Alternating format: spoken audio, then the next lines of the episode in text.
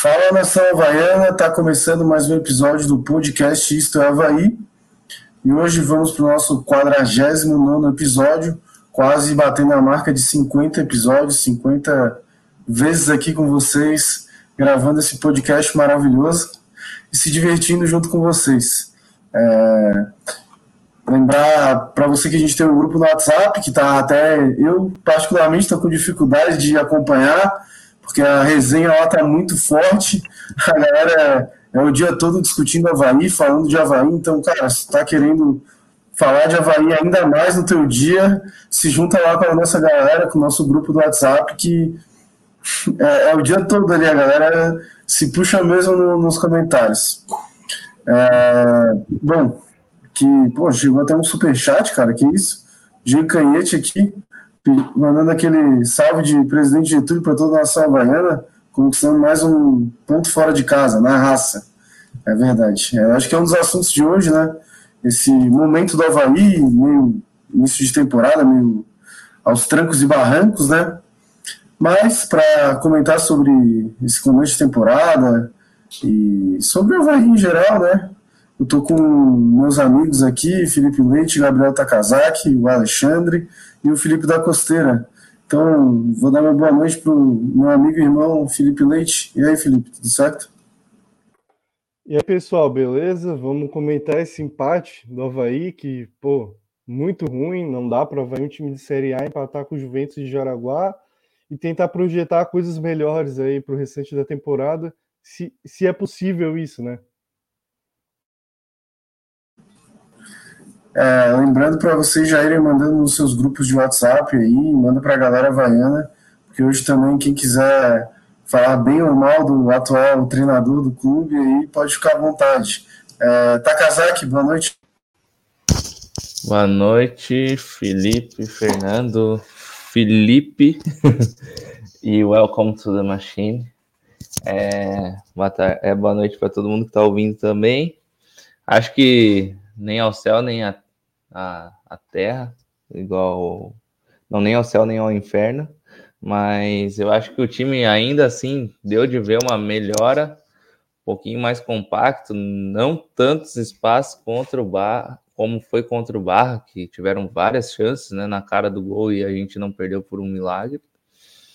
É, o goleiro Douglas não foi tão exigido também, mas a criação tem que melhorar e muito, né? O time não cria. Ele pode até estar tá mais sólido, mas não cria de jeito nenhum. É, boa noite, welcome to the machine, Alexandre Fortecamp.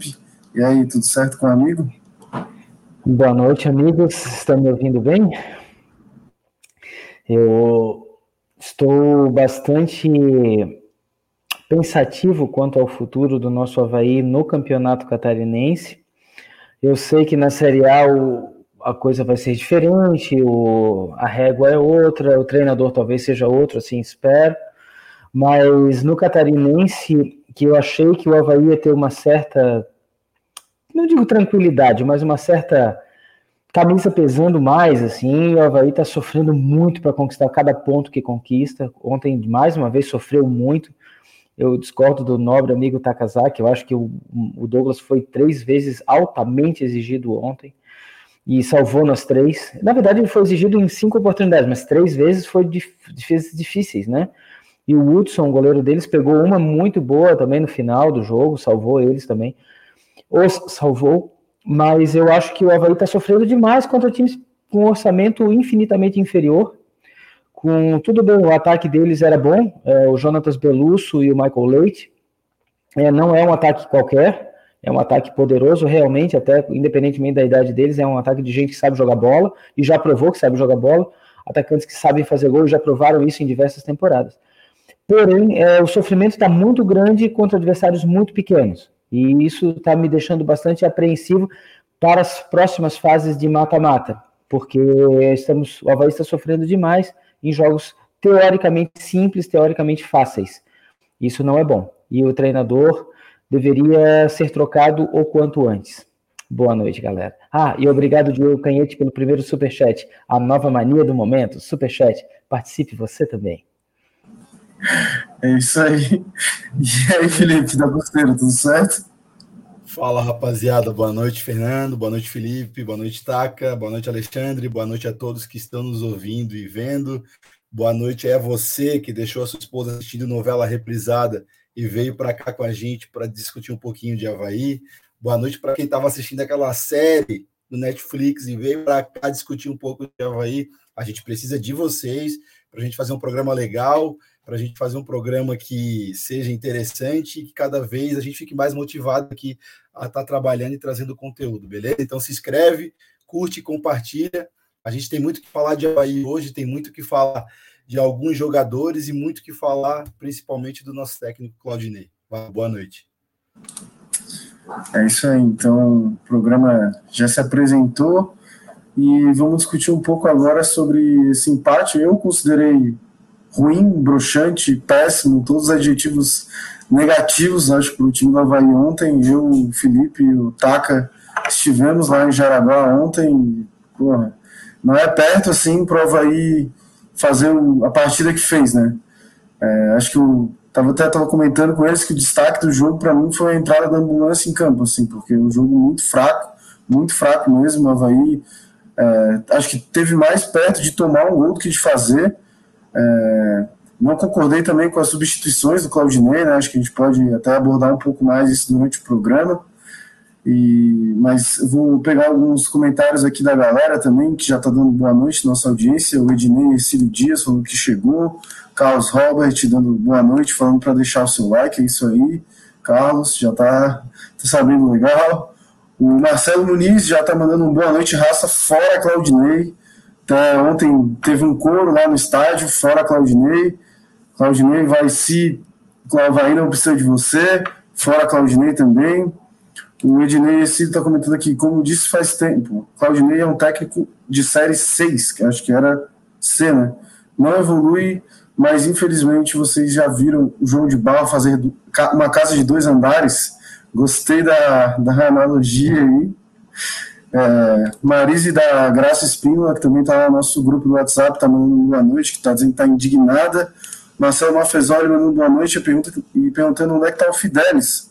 Cara, o Fidelis está no DM, né, do podcast. Sentiu as cordas vocais e não, não pôde estar participando hoje. Não, não, é brincadeira. O Fidelis está com compromisso aí, não pode participar.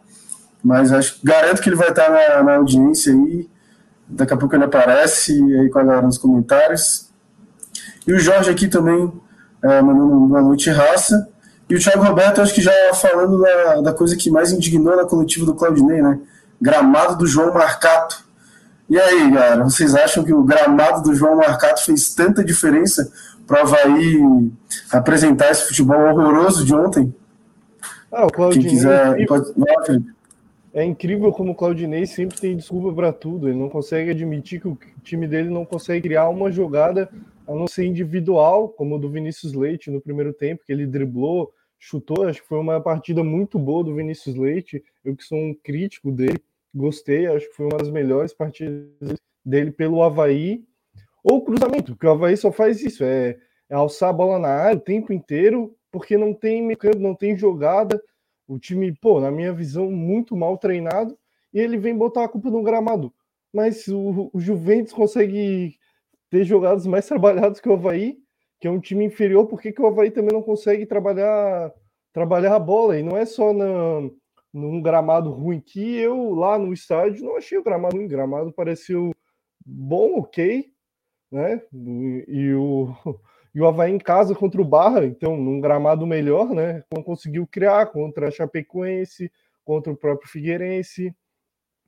Em Itajaí até concordo que o gramado era ruim, estava muito quente, mas incrível. Daqui a pouco o Claudinei dá a desculpa que a bola é muito redonda, e daí o Havaí não estava acostumado com isso.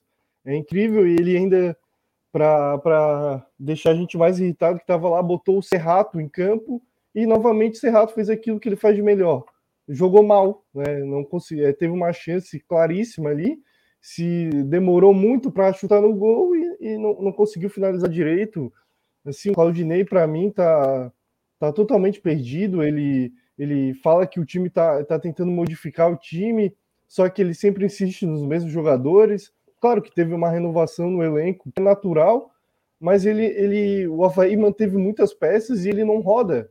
Ele sempre insiste nas mesmas coisas, mesmas jogadas, não tem é, criatividade nenhuma. E, meu Deus, assim, eu fico num, numa raiva vendo o Havaí jogar, ainda mais com um treinador que não admite os erros. Se ele chegasse e falasse, ah, realmente a gente está mal, mas a gente vai melhorar, como de temporada, assim, começasse a, a explicar o melhor, mas não, ele quer sempre brigar, às vezes culpa é a torcida, é o gramado, é o sol, nunca é ele. Incrível como ele não erra, né? Eu até consigo entender, às vezes, o Renato Gaúcho, que sempre fala bem dos jogadores, para os jogadores é, sentirem bem, né, confiantes, mas o, o Claudinei, às vezes, ele queima os jogadores, fala, por exemplo, que o, que o Gladson errou, algum outro jogador errou, mas ele, ele nunca erra, ele é o perfeito, né? É esse tipo, Felipe, de coisa que me irrita profundamente, não só no Claudinei, em pessoas com esse tipo de postura, de sempre jogar para o outro. O erro é do outro, o problema é do outro, seja o outro uma pessoa física, seja o outro um pedaço de grama, né? Um gramado. Sempre a culpa é do outro, o problema é do outro, nunca é ele que escalou errado, ele que mandou, que fez um pedido de contratação errado, ou ele que aceitou erradamente algum jogador que não deveria ter sido contratado. Nunca a culpa é dele. Isso, isso irrita profundamente porque mostra ou uma extrema insegurança ou uma extrema prepotência. Em todos os casos não serve para ser treinador do Havaí. Seja alguém muito inseguro a ponto de a culpa sempre dos outros, seja alguém tão prepotente que se ache tão grande que nunca erra e que o erro é sempre dos outros. De todas as formas é horrível. Falando do gramado em especial, o Michael Leite é o atacante principal do nosso querido adversário Juventus de Jaraguá do Sul. Você já sabe em quais gramados o Michael Leite já desfilou seu futebol? Ele reclamou do João Marcato? Não. Ele não reclamou. Ele está lá jogando a bola dele, tentando do jeito dele. Ele não está reclamando. Quem está reclamando é o Claudinei, que nem em campo entrou. E é ele que está reclamando do gramado. Por favor, né? esse tipo de zombaria com a inteligência da torcida tem que ter um limite. Ele já passou de todos os limites, Claudinei. Todos, todos os limites. Depois abordaremos mais isso. Concordo plenamente com o Felipe na colocação dele. Plenamente. Até o Marcelo é... Muniz. Fala aí, Taca, fala aí.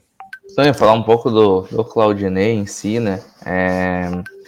O, a primeira coisa que quando a gente entrou no estádio foi falar que o estádio era ajeitado e o gramado era bonito.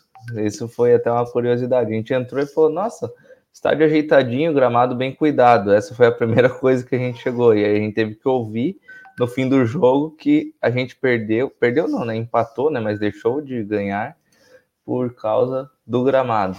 Então, isso é uma coisa, é um ponto do Claudinei que realmente precisa de muita melhora.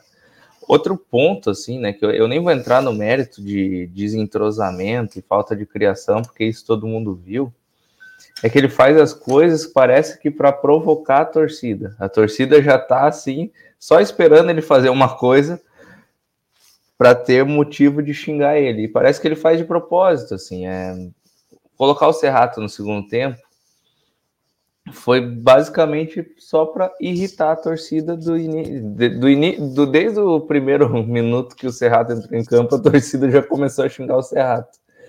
E e são coisas que, que não fazem sentido, porque colocar um jogador que tem contrato só até o fim de abril, que é o fim do catarinense ali, né? É, não vai ser aproveitado muito provavelmente depois disso, então mais vale a gente colocar alguém da base, testar algum jogador que possa ser aproveitado.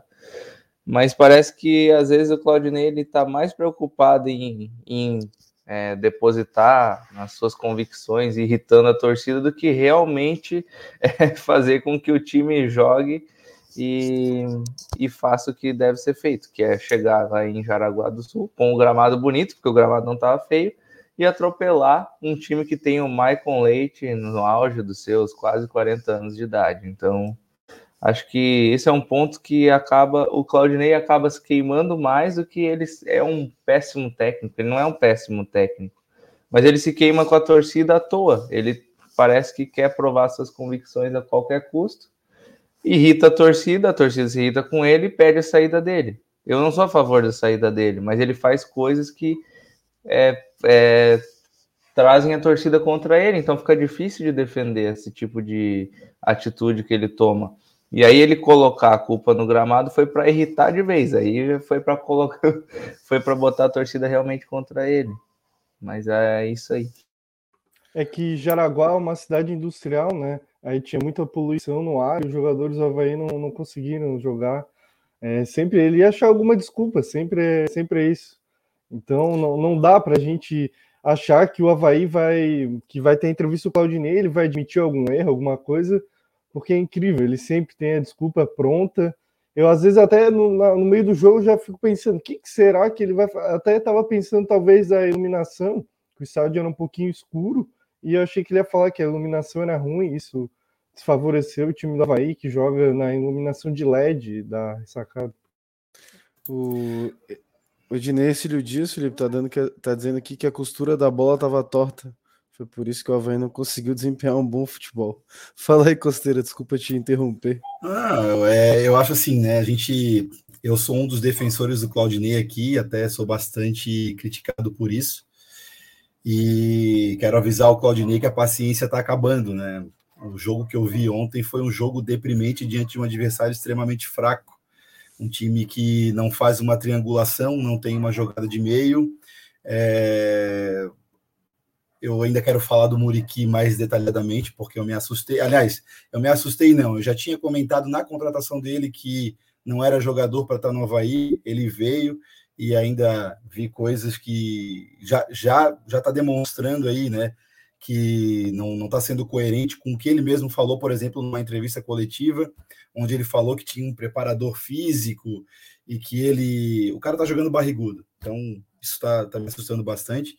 E além do time do Havaí ontem ser uma bagunça e a gente não conseguir enxergar a evolução, que é o que eu sempre né, vinha pedindo aqui, falando: olha, o Havaí, calma, vocês, o torcedor precisa dar tempo ao tempo, o Havaí precisa melhorar, as coisas precisam acontecer devagar, mas o que está acontecendo é que à medida que o tempo passa e os jogos vêm acontecendo, a gente não consegue enxergar uma evolução, a gente só vê é, um bando de jogadores perdidos, principalmente no segundo tempo. Ontem foi uma bagunça total.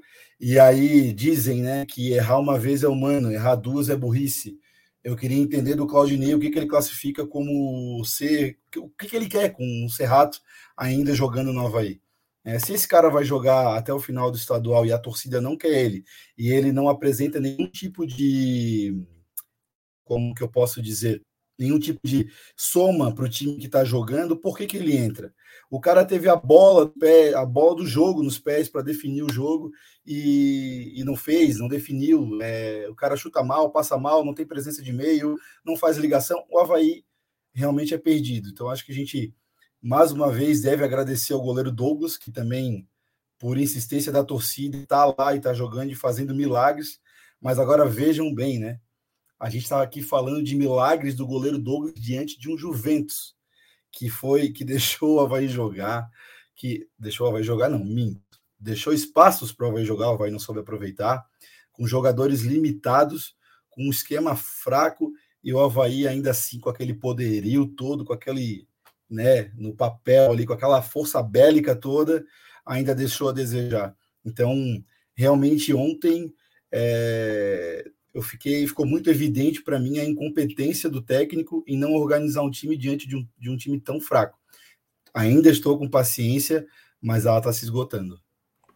É que a Juventus contratou agora o Vlahovic, né? Por isso, foi um jogo muito difícil. O Dybala jogou muito bem, né? A gente jogou com essa Juventus contra o, o Claudinei no comando, parece que todo time é um time europeu, um time bom. É incrível como ele não, não consegue se impor, né? Sendo técnico do Havaí. O Havaí é um clube de Série A, tem que se impor e ganhar os jogos do campeonato estadual. E não consegue, não consegue tocar a bola, não consegue criar chances claras. É incrível, é incrível. Concordo, concordo. Eu só quero defender o Serrato em um ponto aqui. Não, não, não vou defender a contratação dele, não vou defender ele ter entrado em campo de maneira nenhuma. Só no lance do, do suposto gol, que era uma bola. Todo mundo está dizendo que era uma bola fácil, não era, tá? Eu revi esse lance milhões de vezes. O Serrato não ia fazer esse gol nunca, nunca, nunca. E não é, e vários jogadores bons que nós gostaríamos que estivessem lá dentro não, não conseguiriam fazer aquele gol. A bola não chegou à feição. Teria que ser um cara muito, muito um, um Romário, assim, um Romulo perderia esse gol. O Muriqui, nos seus grandes dias do Havaí em 2009, 2008, 2009, não faria aquele gol. Sabe, não era um gol fácil.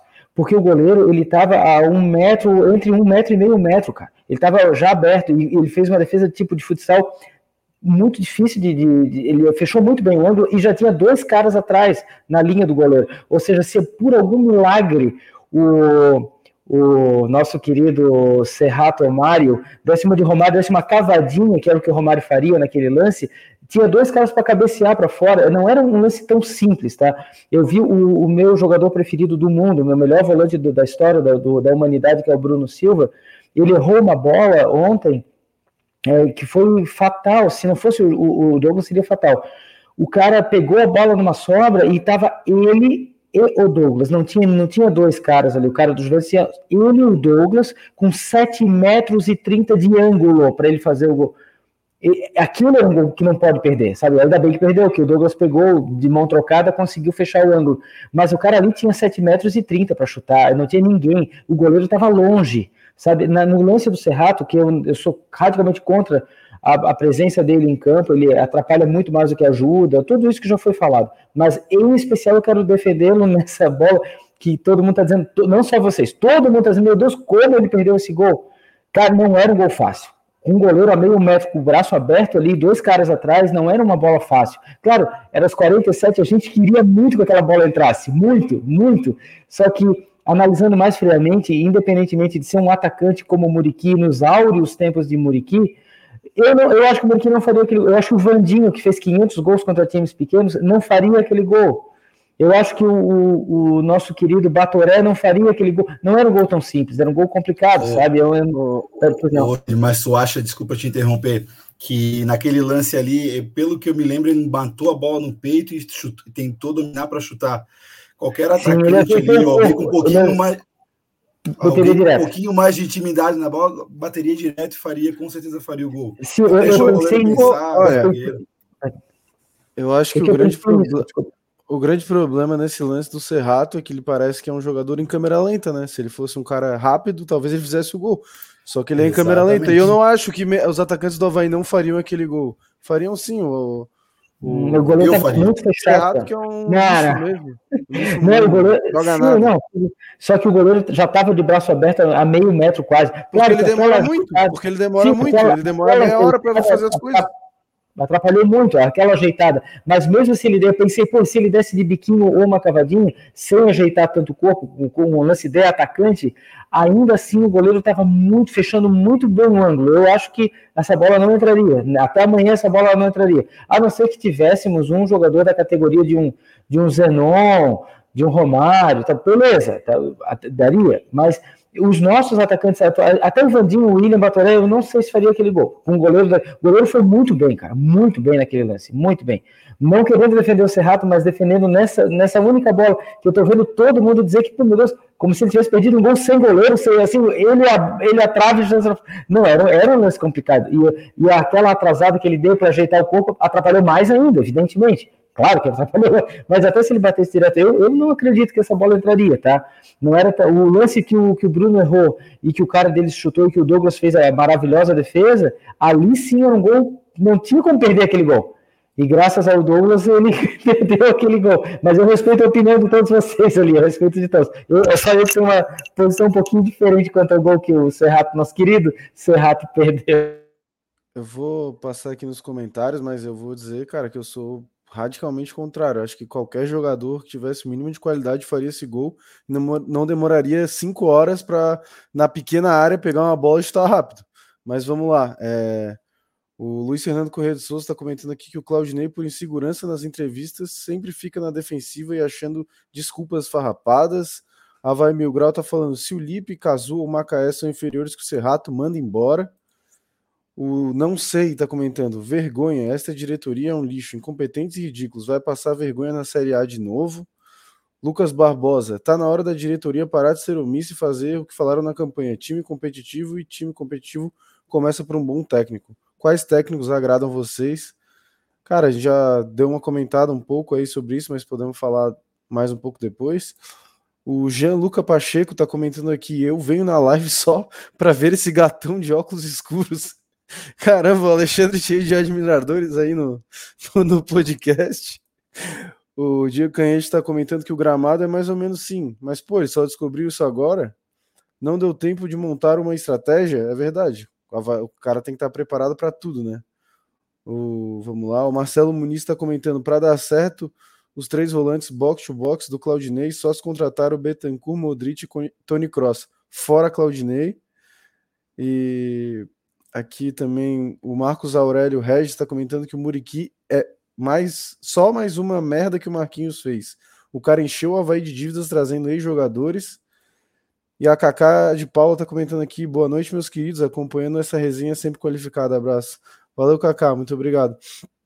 É, eu também, a gente também fez um conteúdo bem legal lá, que a gente já começou no último podcast e vai manter né, para os próximos, que são aquelas entrevistas pós-jogo, que agora a gente é, batizou de Fala, na, Fala Nação Havaiana. Então a gente vai botar um pouco da opinião do torcedor havaiano aqui é, no pós-jogo, ali no calor do momento, o que, que eles acharam né, dessa atuação do Havaí. Deixa eu só colocar aqui. Vamos lá então.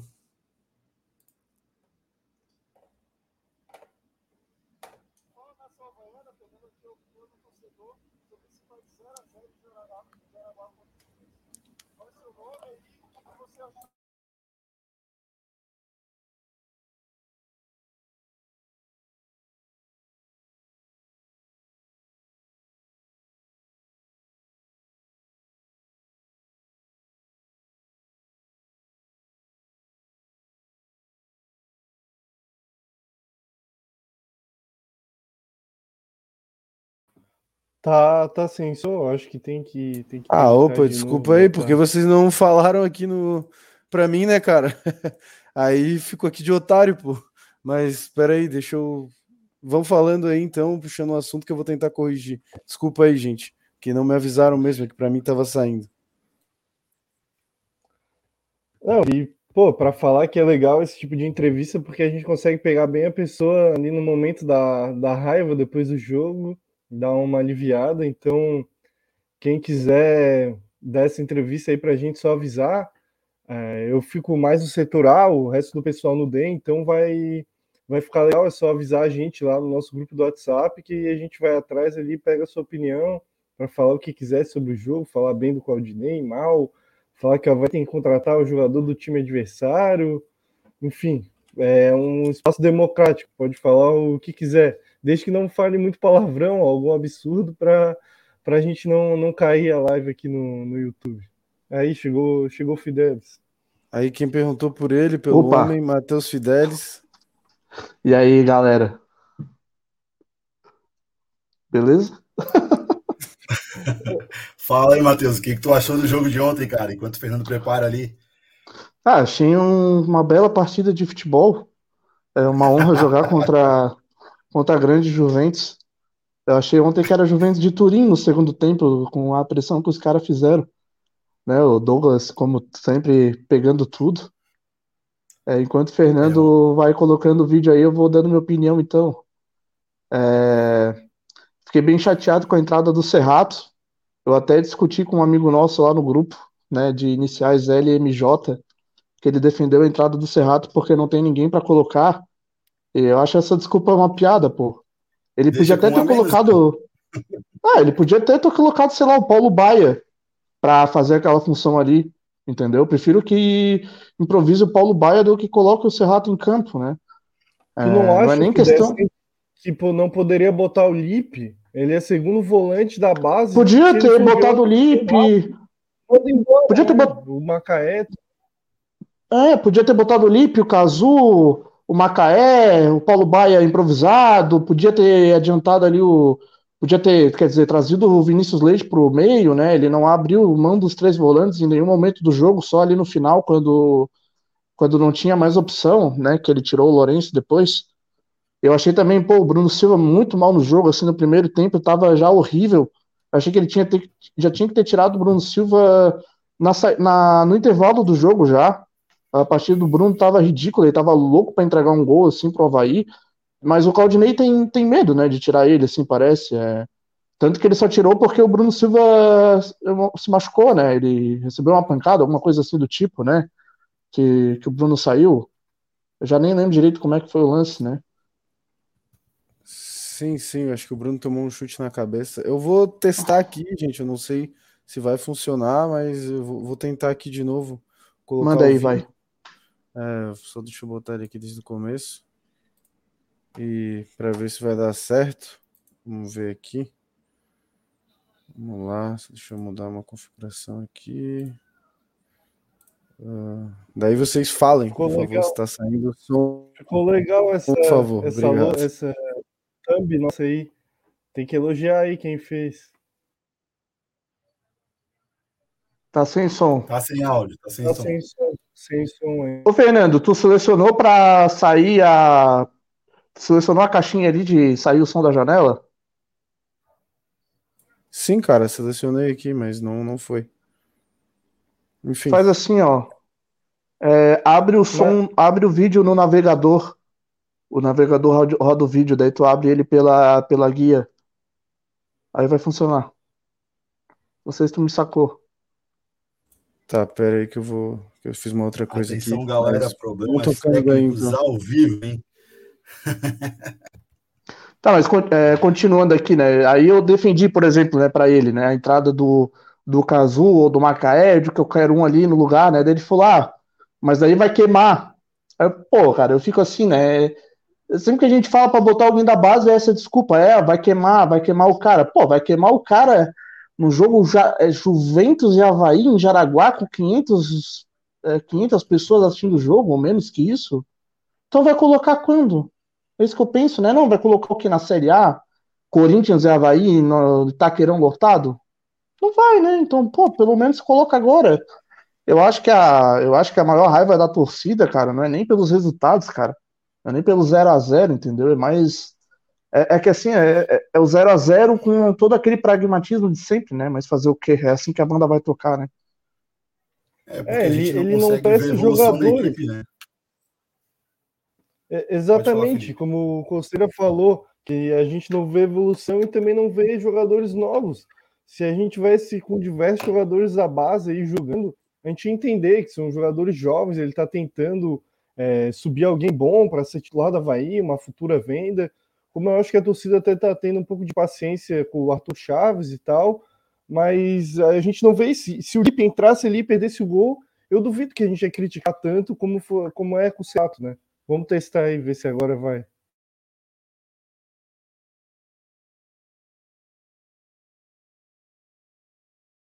É, tá, tá sem som ainda. Fernando, eu vou, eu vou entrar no PC aqui, daí eu coloco. É, deixa então para depois, não tô conseguindo, não sei porquê, mas bom. Eu já vou é, fazer isso já, já. Peraí. Vamos. Vamos tocando aqui até. Desculpa, Desculpa aí, galera, eu até me perdi um pouco aqui, né, com esse estressezinho que é, porque eu não sei porque não tá funcionando. É, mas acho que uma coisa que dá para falar um pouco também é que o Marcelo Mafezoli até lembrou aqui que o Bruno tá jogando só no nome. Acho que não só o Bruno, como o Copete, né? Acho que o Bruno fez uma das piores partidas dele pelo Havaí ontem. Jogo muito fraco do Bruno mesmo, ainda bem que ele foi substituído. É, e o Copete também, né? Jogando totalmente deslocado, fora de posição, de centroavante. Eu não sei ah. que ainda que o Claudinei quer com o Copete de centroavante. Mas... Não, não aguento mais isso aí, cara. Isso aí é, pelo amor de Deus, bo... todo mundo sabe que é melhor ele colocar, por exemplo, o Rômulo ali, que sabe melhor fazer essa função, botar o Copete de ponta, mas ele prefere insistir nisso, né?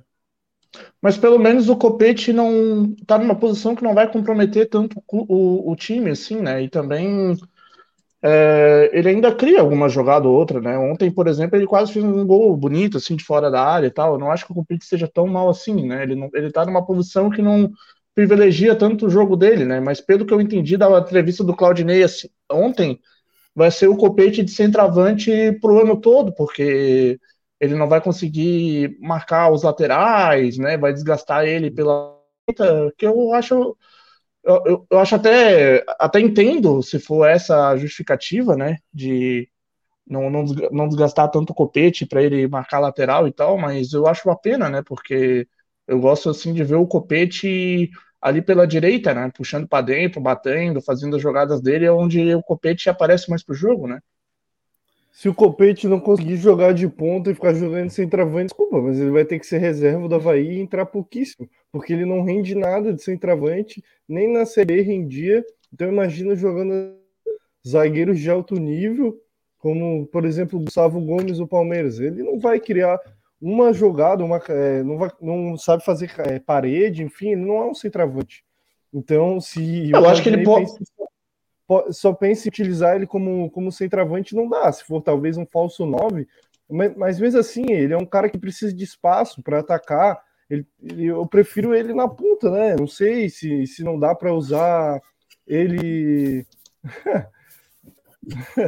eu não sei se não dava para utilizar ele em segundo tempo, então, entrar às vezes, pô, não entrar todos os jogos. E eu acho que o Copete e o Bruno estarem mal, diz disso do Havaí entrar já com força máxima desde o do começo ali, do, do estadual, jogar Recopa.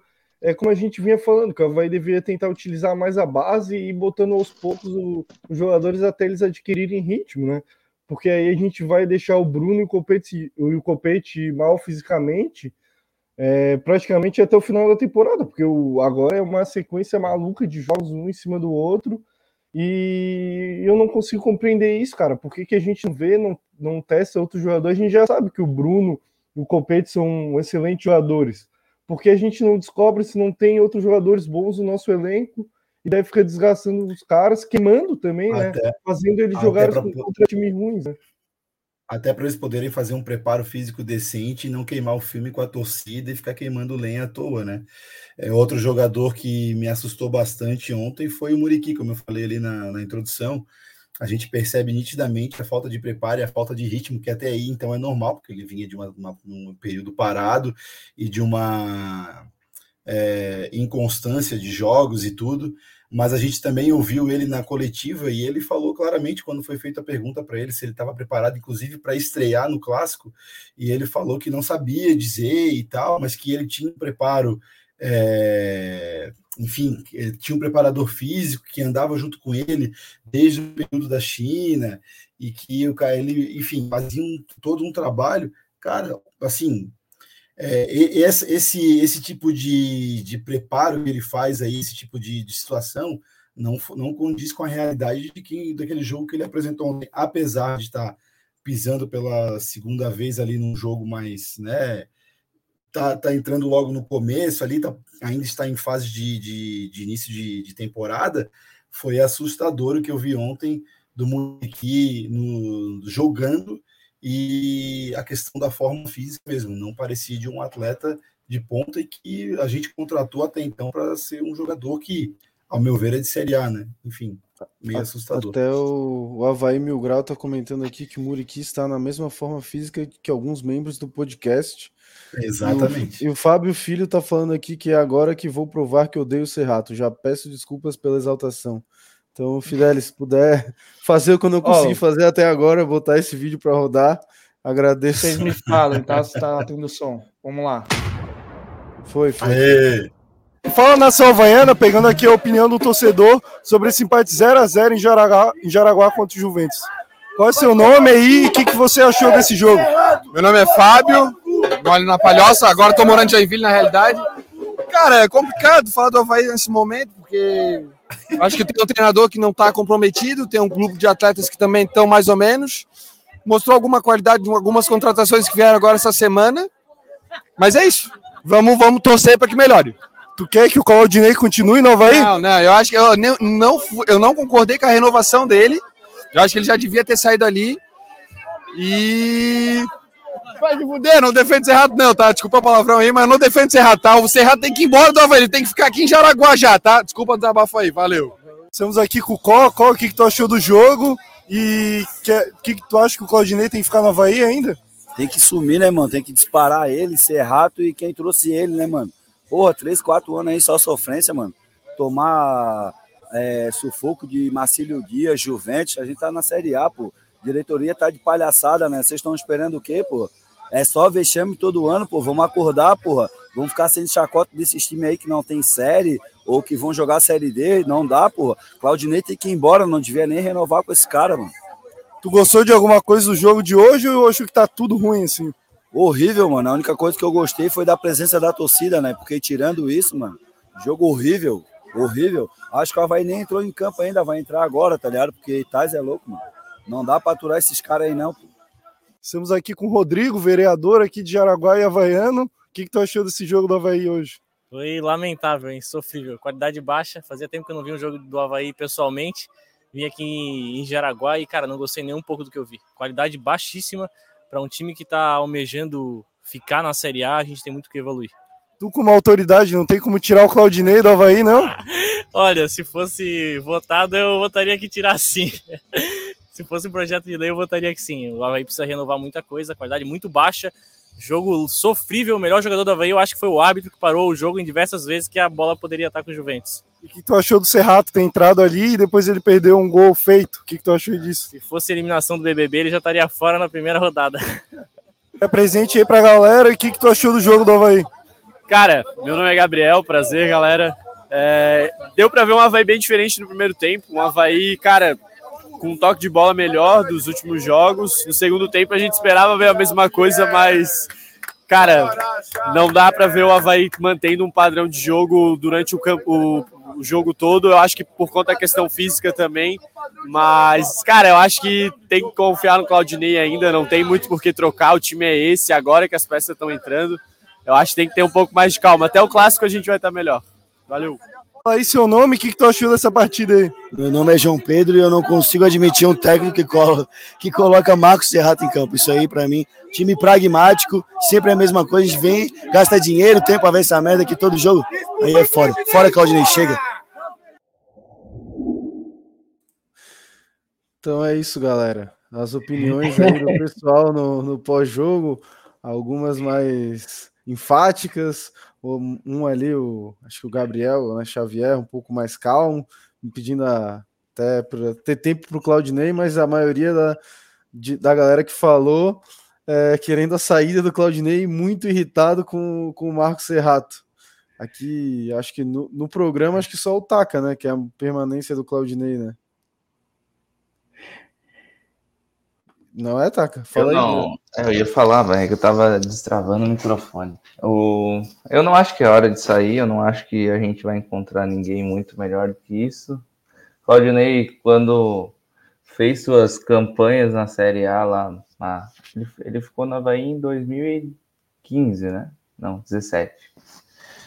A gente ficou por um ponto e foi por causa daquele jogo do Vitória que o o cara dá um, uma tesoura dentro da área e o, e o, e o juiz não dá um pênalti escandaloso.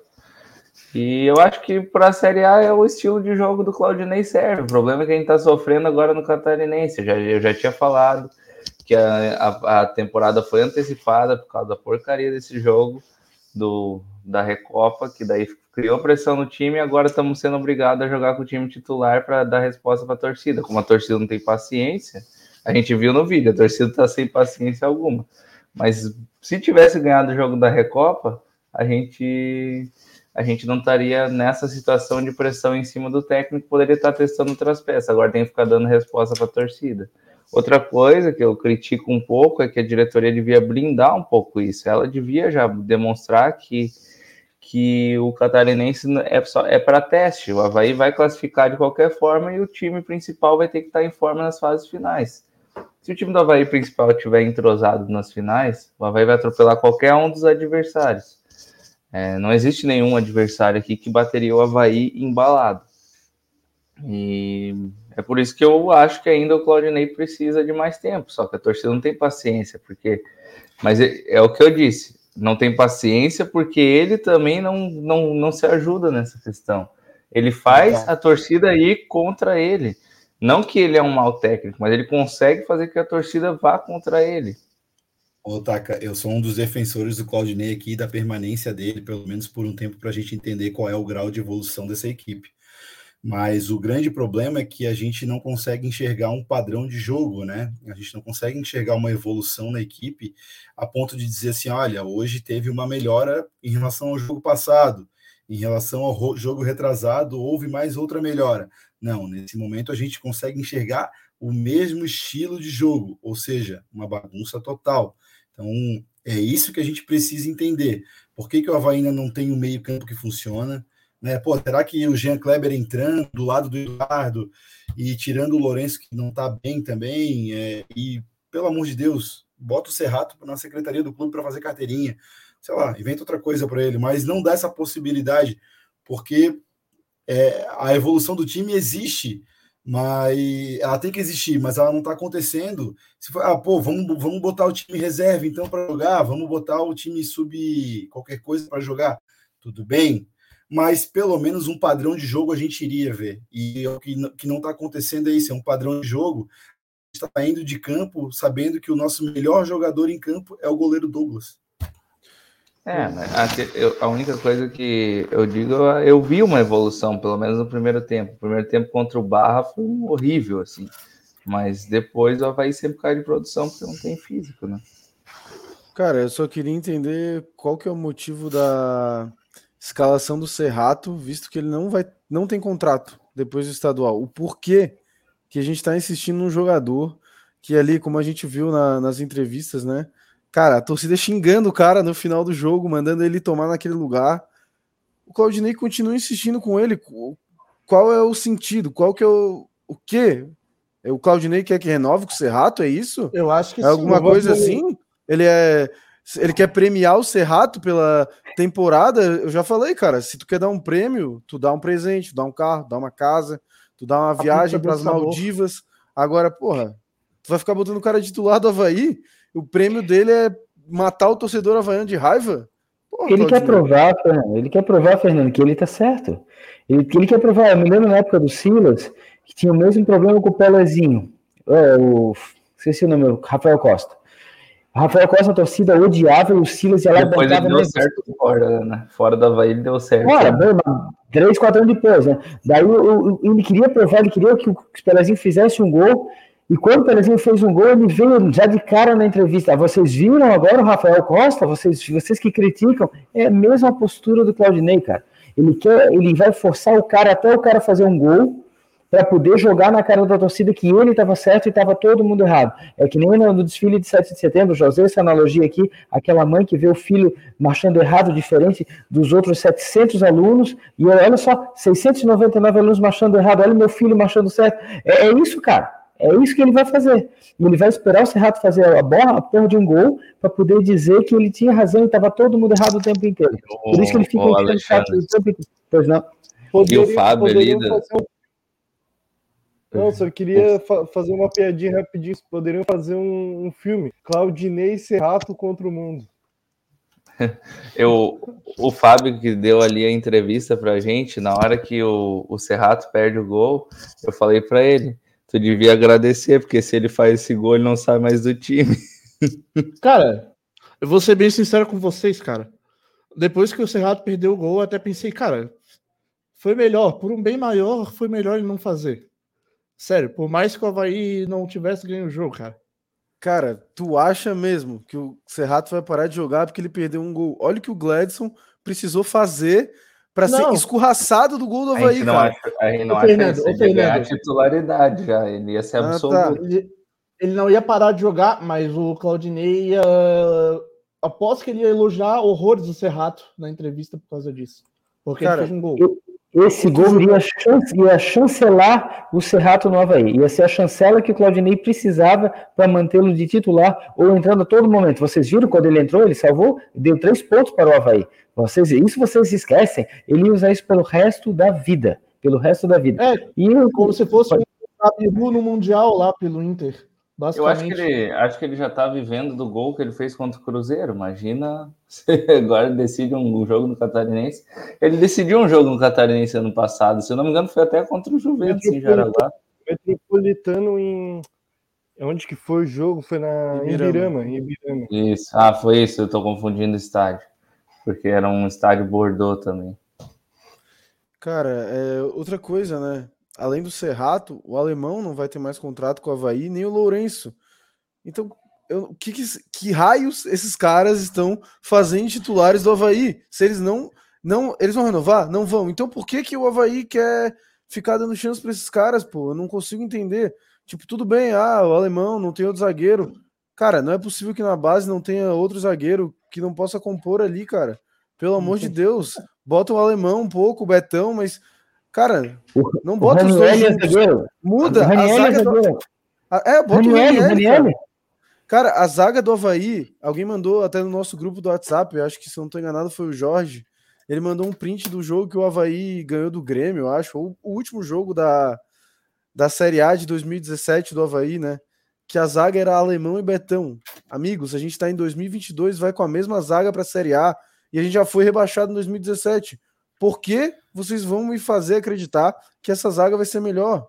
Não dá para entender. O, o catarinense devia ser um grande laboratório, o Havaí faz como um grande purgatório, pô. É um absurdo isso.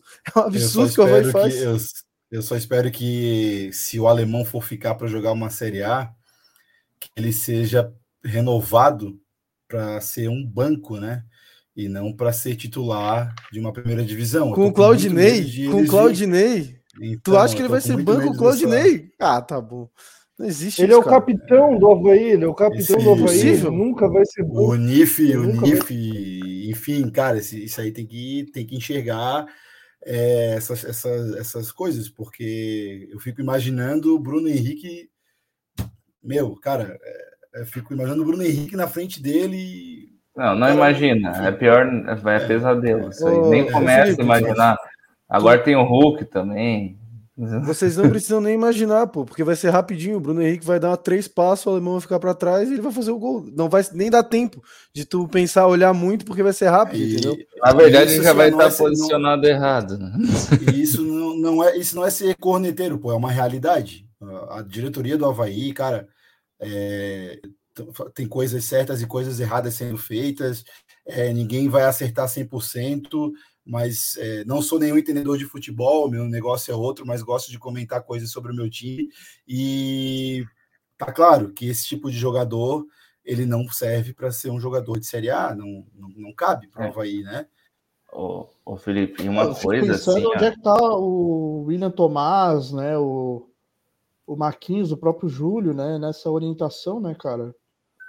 Porque sei lá, parece que ninguém fala a verdade pro Claudinei, assim, do tipo, pô, a gente não vai renovar com esse cara aí, deu. Pra mim, o Serrato já devia estar tá treinando separado já. Não é nem nada contra ele, pô, nada contra o Marco Serrato, cara. Mas não tem futebol para jogar no Havaí, assim como outros aí também, né, cara? Fala aí, Taca. Não, eu ia dizer que o, era a hora da gente usar o Betão, né? Claro que ele machucou, e, mas usar o Betão no Catarinense para dar experiência para o menino, que dizem que é uma aposta, que é um, uma esperança né, do Havaí, o Arthur Chaves, e realmente falta um pouco de experiência. E o Betão era o cara, o, é o cara que realmente se posicionar, é, poderia dar uma aula né, para ele assim, de posicionamento, e a gente percebe isso, quando o Betão está em campo, a, a, a zaga do Havaí é outra então, e a gente fica insistindo com o alemão ali. Que o alemão é o cara que é perdido totalmente em campo. Se quando o Betão não joga, o alemão não sabe nem onde se posicionar. Então, acho que tem muito erro, assim, né? A gente poderia estar tá realmente lapidando uma joia do clube e estamos dando mais chance para um cara que tem contratos para até o fim do catarinense. Eu quero até ser justo com o Betão e o alemão de 2017, que naquele ano o Havaí não caiu por causa da defesa, né? Caiu mas principalmente por causa do ataque, se vocês forem ver os números. O time de 2015 e o time de 2017 do Havaí eram dois times muito desequilibrados. Assim. Em 2015 o ataque fazia bastante gol, mas a defesa era uma lástima. Em 2017 era o contrário, né? A defesa ela não foi, as, ela não estava entre as quatro ou cinco mais vazadas da Série B, né? Principalmente até o final do campeonato ali. Mas o ataque era muito inoperante, assim, né? Basicamente só o Júnior Dutra é, que fazia, fazia gol e tal, né? Mas é assim, como o Fernando falou, a gente já foi rebaixado com eles em 2017, não por culpa dos dois, né? Mas é, a gente a, a gente tá com um alemão e um Betão, mesmo a zaga de 2017, cinco anos mais velhos, né? Então, pô, isso daí pesa pra caramba também, né? Eu queria ver uma dupla de zaga totalmente diferente na Série A. Até agora já queria ver. Eu já queria já ver um zagueiro, pelo menos um zagueiro, assim. Eu acho que para fechar o time pro, pro estadual, eu acho que precisava de pelo menos só mais um zagueiro e um zagueiro para ele... vir de titular. Ô Fidelis, eu acho que esse zagueiro ele tá no elenco, tá? Mas ele tá jogando de volante. Ele, ele disse até é, numa mas... coletiva que acho que tu estava presente que ele. Eu, que eu, não vou dizer o nome dele, eu não vou dizer o nome desse zagueiro, mas ele, ele falou que gosta de jogar de zagueiro, prefere jogar de zagueiro, mas o Claudinei escala ele de volante. Então, cara, aí volta tudo aquilo que a gente já falou desde o começo. Né? A o culpa de quem né? que é? De quem que é? É minha que estou aqui fazendo podcast? É, por exemplo, do Júlio, que é o presidente do Havaí, não, ou é do cara que está escalando o time? Ele também não pode, que nem aqui o Marcelo Muniz comentou. É, se, o Havaí, se o Thiago Silva é, chega na ressacada amanhã, ele vai escalar o alemão, então não adianta, cara. Tem que. Esse cara, ele tá, tipo, não sei, eu não sei se ele tem aprovação para fazer isso. Se eles falam, pô, usa o alemão, continua fazendo, usando as mesmas peças. Bate frente com a torcida, isso é uma ótima ideia, pô. Tu tá com a aprovação lá no teto, pô. Tu é o cara, continua fazendo isso. Eu não sei se a diretoria fala isso para ele, ou se ninguém fala, ou se ele é maluco e só quer ficar fazendo as coisas dele. Só que alguém tem que dar um toque pro Claudinei que ele tem que mudar um pouquinho, que ele tem que mexer, que não é porque o jogador ele jogou cinco anos com ele que no sexto ano ele vai continuar sendo bom, cara. A gente precisa entender que às vezes as coisas necessitam de mudanças e o Claudinei ele não, não suporta mudança, parece, cara.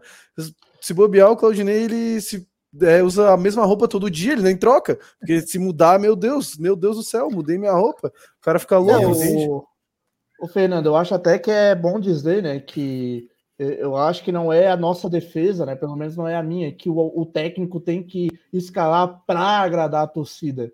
Mas é que o Claudinei, no momento, além dele não estar tá agradando a torcida, na nossa avaliação também, isso, o, o jeito que ele está escalando não está contribuindo para o planejamento do time, que é formar um, um elenco para a Série A, né? Chegar para o elenco pronto para a Série A. Porque se o Ranieri não vai ser testado de zagueiro agora, quando é que ele vai ser? Né? Aí volta para o que eu falei, mesma coisa de guri da base, né? Macaé, Cazu, Lipe, né? E todos os outros. Se não vão ser testados agora, não sei quando. Se o Ranieri não vai ser, não vai jogar de zagueiro agora, vai ser quando? E cara, tu vê o Ranieri jogar, eu não acho que ele tem muito cacuete assim de um volante, até primeirão, primeiro volantão até pode ser. Mas ele, quando ele ultrapassa ali aquela linha do meio-campo, o jogo dele já começa a cair um pouco. Ele não é ágil que nem o Eduardo, por exemplo, mas ele vai muito bem no desarme, por exemplo. A gente vê que o Raniel ele entra em campo, cara, ele chega firme, ele chega na bola. Né? Então eu acho que ele podia ser um zagueiro com saída de bola, o que é e é assim que ele próprio se define, né? Mas o Claudinei falou que ligou para os técnicos, né? E que ele foi usado de volante. Aí parece que é isso, né? Não, eu liguei para os técnicos, eles falaram que é para usar de volante, então vou usar de volante. Zagueiro aqui não vai ser. Né? Então vamos colocar o Betão e o Alemão, a mesma zaga de 2017, dois jogadores que já estão mais velhos aí. Né? É o pragmatismo do Claudinei, né? Uma, uma coisa que eu queria deixar aqui no ar também. Uh, o Havaí joga contra o RT em que data mesmo? Saiu agora, eu acho que é 22. 22, de, 22. 22 9 e meia da noite. Acho que vai até passar no Sport TV, se eu não estou enganado. Isso. Temos aí 19 dias com o time completamente bagunçado dentro de campo e não sei se tem perspectiva de melhora para fazer um jogo que vale que é praticamente um milhão de reais, né? É uma questão aí a se perguntar. É muito preocupante esse jogo. Eu jamais imaginei que ia ter, iria ter um jogo contra o RT de Minas Gerais e a gente iria ficar preocupado. É foda, desculpa o palavrão. Vou dar uma passada aqui nos comentários da, da galera aqui. É, o Leandro Costa falou que o alemão tomou uma caneta e perdeu na corrida para o Ciel, que tem 55 anos. Ciel. É verdade, no jogo lá que o, que o Havaí ainda conseguiu tomar um gol do Sampaio, que não queria nada com nada, ainda o alemão foi humilhado pelo Ciel, né? O Adrian Gonçalves comentando que muito se fala, mas acredito que a diretoria pensa em renovar com o alemão e o Lourenço. E está fazendo força para isso. Cara, eu acho que com o alemão talvez, mas o Lourenço. Até o William Thomas falou numa entrevista que o, que o alemão é um cara que tem muito mercado, então eu não sei se isso é uma deixa para dizer que o alemão vai sair ou se vai ter que vai ser difícil renovar, não sei. O Adrian também falando que o Havaí vive no eterno dia da marmota. o Ednei e Ercílio Dias comentando que contra o atacante do Juventus, o alemão ficou dois quilômetros atrás. Marcelo Muniz falando que dizer para o alemão parar de seco e colocar uma redinha nas pernas. Marcelo Mafezoli está falando que não tinha necessidade de colocar Betão e alemão. Tem que botar um jovem e um experiente. Concordo plenamente com o Marcelo Mafezoli, acho que é perfeito, é isso mesmo. O Diego Canhete falando que, mas não é esse o time que vai jogar a Série A. Ao fim dos estaduais vão chegar mais uns seis ou oito atletas. Fonte, minha cachola. Muito bom, o Diego Canhete. Marcelo Muniz está falando que demorou para o Claudinei ir embora. Tchau para ti, Claudinei. Aí, ó. É, acho que quem que sugeriu aqui foi o Marcelo Muniz, né? Aí, Marcelo Muniz, é, é por aí que pro, pro alemão? O Anderson Henrique está comentando aqui que o Claudinei é um técnico extremamente limitado, ele só jogar apenas de uma maneira, desde 2007, sempre jogando da mesma maneira. A diferença do ano passado é que o time é, era tecnicamente melhor. Marcelo Mafezoli falando que o Marquinhos tem que dar aquela porrada no peito de cada um para ver se vão reagir. E o Ednei e Ercílio Dias está deixando uma pergunta aqui para vocês. Por que vocês acham que ele está botando o Raniel de volante? É para não queimar um, zagueiro de, de, um dos zagueiros ditos de confiança dele? E aí, vocês concordam eu, com o Ednei? Eu acho que não, foi como o Fidelis falou, que ele ligou para alguns técnicos e eles falaram que o Raniel rende melhor de, de volante e por isso ele vai manter o Raniel de volante, porque ele acha que ele rende melhor fonte, opiniões dos técnicos que trabalharam com, com o Raniel. Agora, só para não a gente não ficar aqui um programa só de corneta, né? Eu queria falar um pouquinho do, eu sou um crítico ferrenho do meu parente, né, Vinícius Leite. Até acho que ele fez a melhor partida dele pelo Havaí ontem. Cara, eu nunca tinha visto ele pegar uma bola e ir para cima. Eu até pensei, é outro jogador, não pode ser. O que que botaram na água do guri? Ele não tá bem, mas ele fez uma jogada boa e foi para cima. E também falar do, do Paulo Baia, né, cara, que acho que foi o único que veio do banco que acrescentou em alguma coisa. Fala aí, Fidelis. As minhas conversas com ele no Instagram tem rendendo que eu falo para ele ter confiança e ir para cima aí, ó. Falem aí de mim agora. Não, mas o Vinícius Leite, cara, ele tá jogando bem mesmo. Ele vem sendo o melhor do Havaí esse ano aí, pelo menos no de ataque, assim, né? É, e ele tem, ele tem bastante qualidade técnica, né, cara? Inclusive, eu acho que, pô, ontem eu queria. Tipo, pô, eu fiquei muito pé da vida, assim, que o Claudinei não abriu nem mão dos três volantes contra o Jaraguá, assim, no segundo tempo. Ele podia não ter vai, não vai. o Vinícius Leite, ter colocado o Vinícius Leite meio assim, né, cara? Ele não vai, ele não vai. Nem a pau que ele vai. É, o primeiro falando do Vinícius Leite, sim, foi a melhor partida dele na história da vida dele, mas mesmo assim falta ele aquele ímpeto de ir para cima e chutar a gol. E quando ele pensa em chutar, às vezes ele demora tanto para tomar essa decisão. Será que vai Será que é bom chutar? Será que é o melhor caminho? Teve uma vez que ele demorou tanto que um cara parou na frente dele, ele estava caminho livre, ele, ele cortou, cortou, penteou, olhou para cima, olhou para o lado, se, se ia passar ou não, até que resolveu chutar. Daí limpou mais uma vez e chutou. O cara já estava a meio metro dele. Essa, essa demora para ser incisivo, para ser agressivo, para chutar gol, incomoda bastante nele, sabe? Porque tecnicamente é óbvio que ele é bom. É óbvio que ele é bom. Falando do Bayern, acho que está entrando bem, deu uma assistência bonita contra o Barra, Gostei, gostei da, da presença dele. E eu só completando do Ranielli, que eu não falei do Ranielli, sobre ele ser zagueiro ou, ser, ou jogar de zagueiro e, e as fontes do Claudinei dizerem para ele ser jogado de volante, é melhor, cara, é porque ele quer jogar com mais volantes. Tá ótimo. Eu não vejo problema dele jogar com mais volantes, desde que ele assuma. Eu gosto de jogar com 50 mil volantes. Pronto, tá bom, eu vou entender. Eu não gosto disso, mas ou eu gosto disso. Mas eu entendi a tua convicção. Agora ficar inventando onda de que, ah, porque ligou para o Joãozinho, para o Pedrinho, e eles disseram que ele fica. Cara, tu é o treinador, cara, tu tem que testar ele nas posições que ele, que ele se sente confortável. Eu jogaria com três zagueiros, tá? Eu sei que isso só vai. A Série A eu jogaria com três zagueiros. Nosso time ia ficar mais protegido se estivéssemos com três zagueiros. Contra esses grandes jogadores que esse ano vai ser complicado, tem muito jogador fera, muito. Daqui a pouco vem de Bala, vem de Maria, vem todo mundo, vem Rames Rodrigues, todo mundo vai querer jogar o Brasileirão no ano que ela vai estar na Série A. Eu tô só vendo. Né? Roberto Carlos, que acabou de assinar um contrato de um jogo lá no, no não sei onde, vai querer jogar o Brasileirão de novo, vão incorporar ele no Red Bull Bragantino. Eu tô vendo já isso, já tô vendo que no ano que ela vai estar na Série A vai vir todo mundo. Então, pô, eu, eu, jogaria com três zagueiros, mas sabe quando que o Claudinei vai jogar com três zagueiros? Quando ele tiver argolado, já, pô, ele vai cair, ele vai cair, ele vai, ele vai testar três zagueiros, porque pra mostrar para a torcida que ele é um cara democrático, que ouve as pessoas. E não, é porque ele sabe que com dois zagueiros ele vai cair no próximo jogo se, se tomar uma derrota, uma goleada. Eu jogaria com três zagueiros e poderia testar inclusive o Ranielli como terceiro zagueiro. Quer, quer manter o alemão e Betão?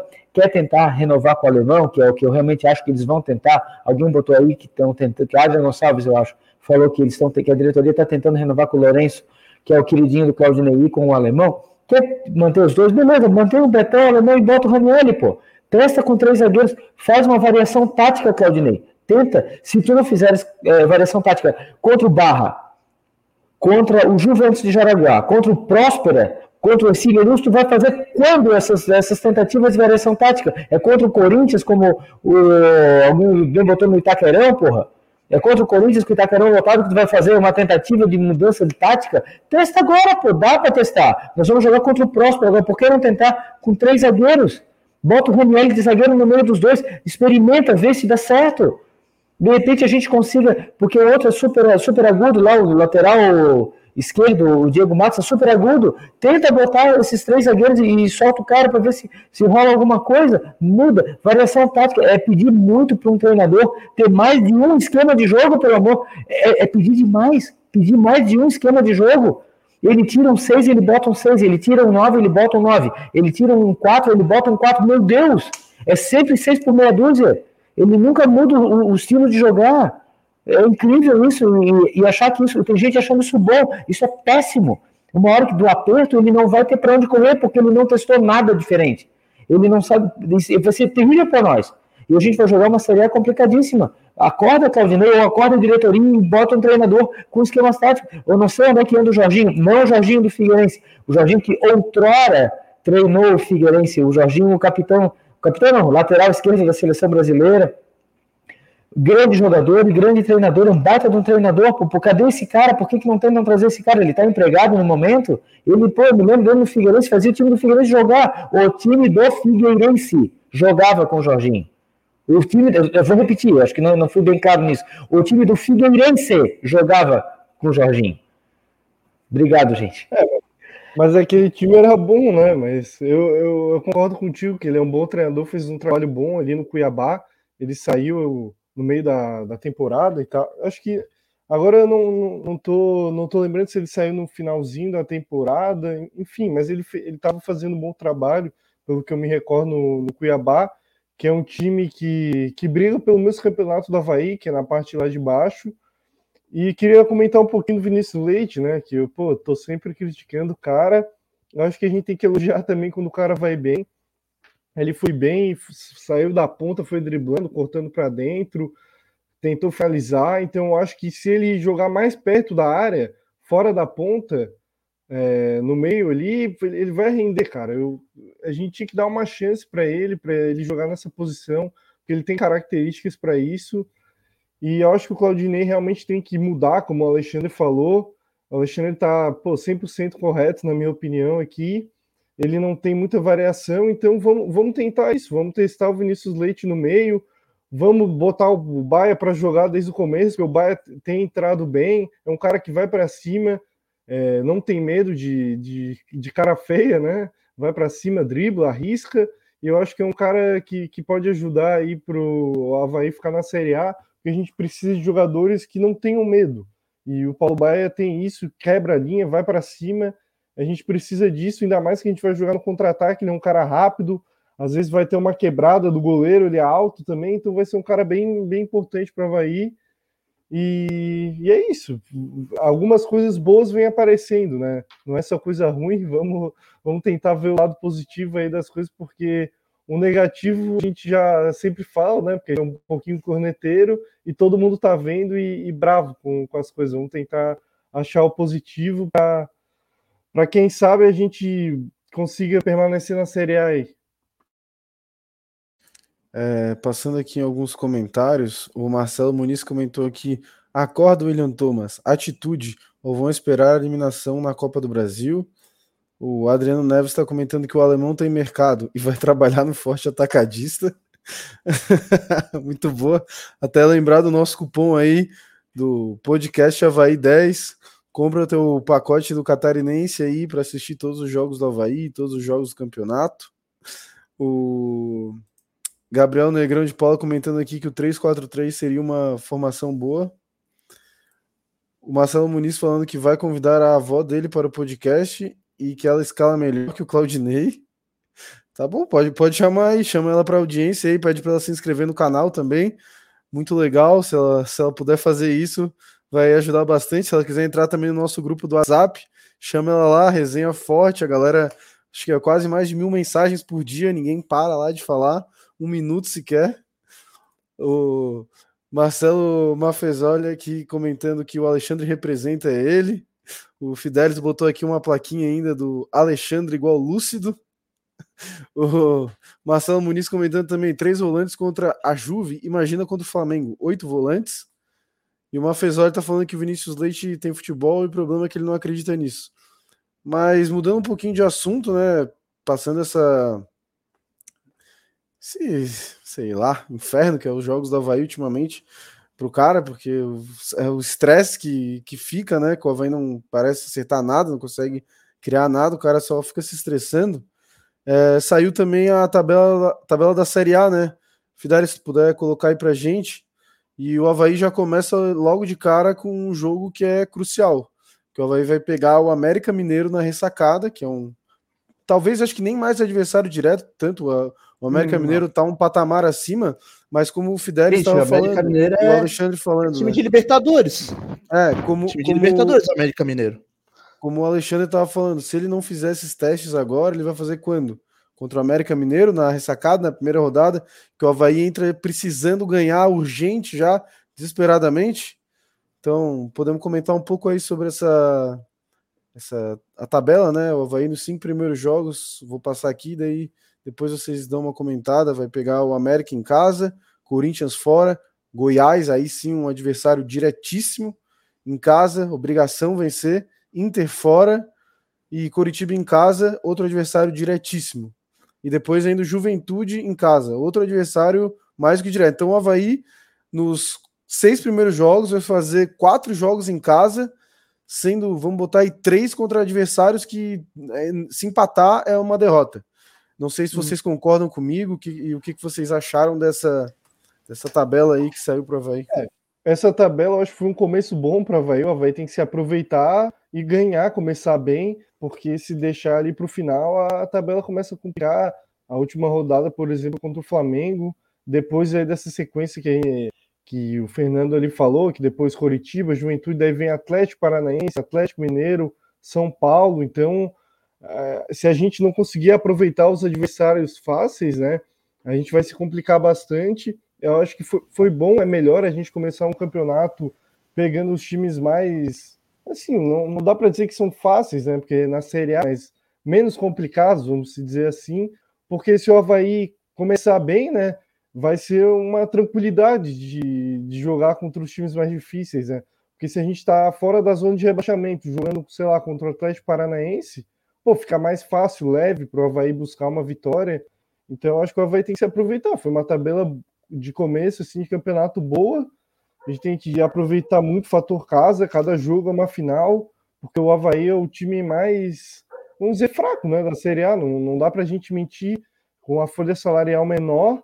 A gente tem que ter, entender isso, ter essa sinergia com o time. Então, por isso que a gente cobra tanto do Claudinei testar agora, não ficar insistindo em jogadores que a gente já sabe que não, que não rendem, né? Até, até porque para a torcida ficar ao lado dele, né? Que é o treinador da Havaí, que isso é muito importante se ele aproveitasse né, para testar, é, testar variações táticas também, a torcida ia ficar mais confiante e feliz, né? Ver que ele está tentando inovar, fazer coisas novas para para a gente buscar essa permanência. Eu encaro o Catarinense como um teste para a Série A, né? E, a única partida antes da Série A começar que tem importância são os jogos de Copa do Brasil, que o Havaí não tá, não vejo o Havaí tá fazendo movimento para isso. Claro que ainda falta uns 20 dias, eu, eu espero que o Havaí poupe, né, antes dessa partida, porque essas partidas de Copa do Brasil vão ser muito importantes para tendência, né? tendência vai ser poupar, né, porque Ele pega no dia 22 o. O. A Copa do Brasil. Ele pega dia 22 o Copa do Brasil, o, o RT, e dia 26 o Clássico. Então, antes disso, eles vão poupar com certeza. E dia 19 eles têm, um, têm outro jogo, mas é um jogo mais tranquilo, assim. Se eu não me engano, é Havaí, Joinville, algo assim. Aí em casa. Mas, olhando a tabela, é, o certo seria o Havaí arrancar. Mas já me dá medo começar com quatro times verdes em sequência em casa, coisa que eu não sei o que, que o Havaí tem, mas quando vê verde do outro lado, ele não consegue emplacar. Acho que eu preferia começar com Botafogo, assim, em casa, um time, um time que não é verde. Não sei o que, que acontece, mas o Havaí vê verde não consegue ganhar. Mas tirando a superstição, não é, não vamos dizer que é a obrigação do Havaí fazer isso. Mas se o Havaí quiser ficar na Série A, ele tem que pegar esses jogos e encarar como finais desde o início. O América, se ele passar da fase de grupos da Libertadores, que começa agora já em fevereiro, e o América tá com um time bem ajeitado, até se, tu, se o Fernando conseguir colocar, às vezes, até a tabela do América, a gente consegue ver quando que é os jogos do, da Libertadores, mas é agora já em fevereiro, iníciozinho de março. Se ele passar, ele já vai estar tá jogando a fase de grupos da Libertadores quando ele quando ele começar o, o brasileiro. Ali, ó, passou ali, Guarani do Paraguai que eles pegam. Amarelo e preto. Ó. Sobe um pouquinho.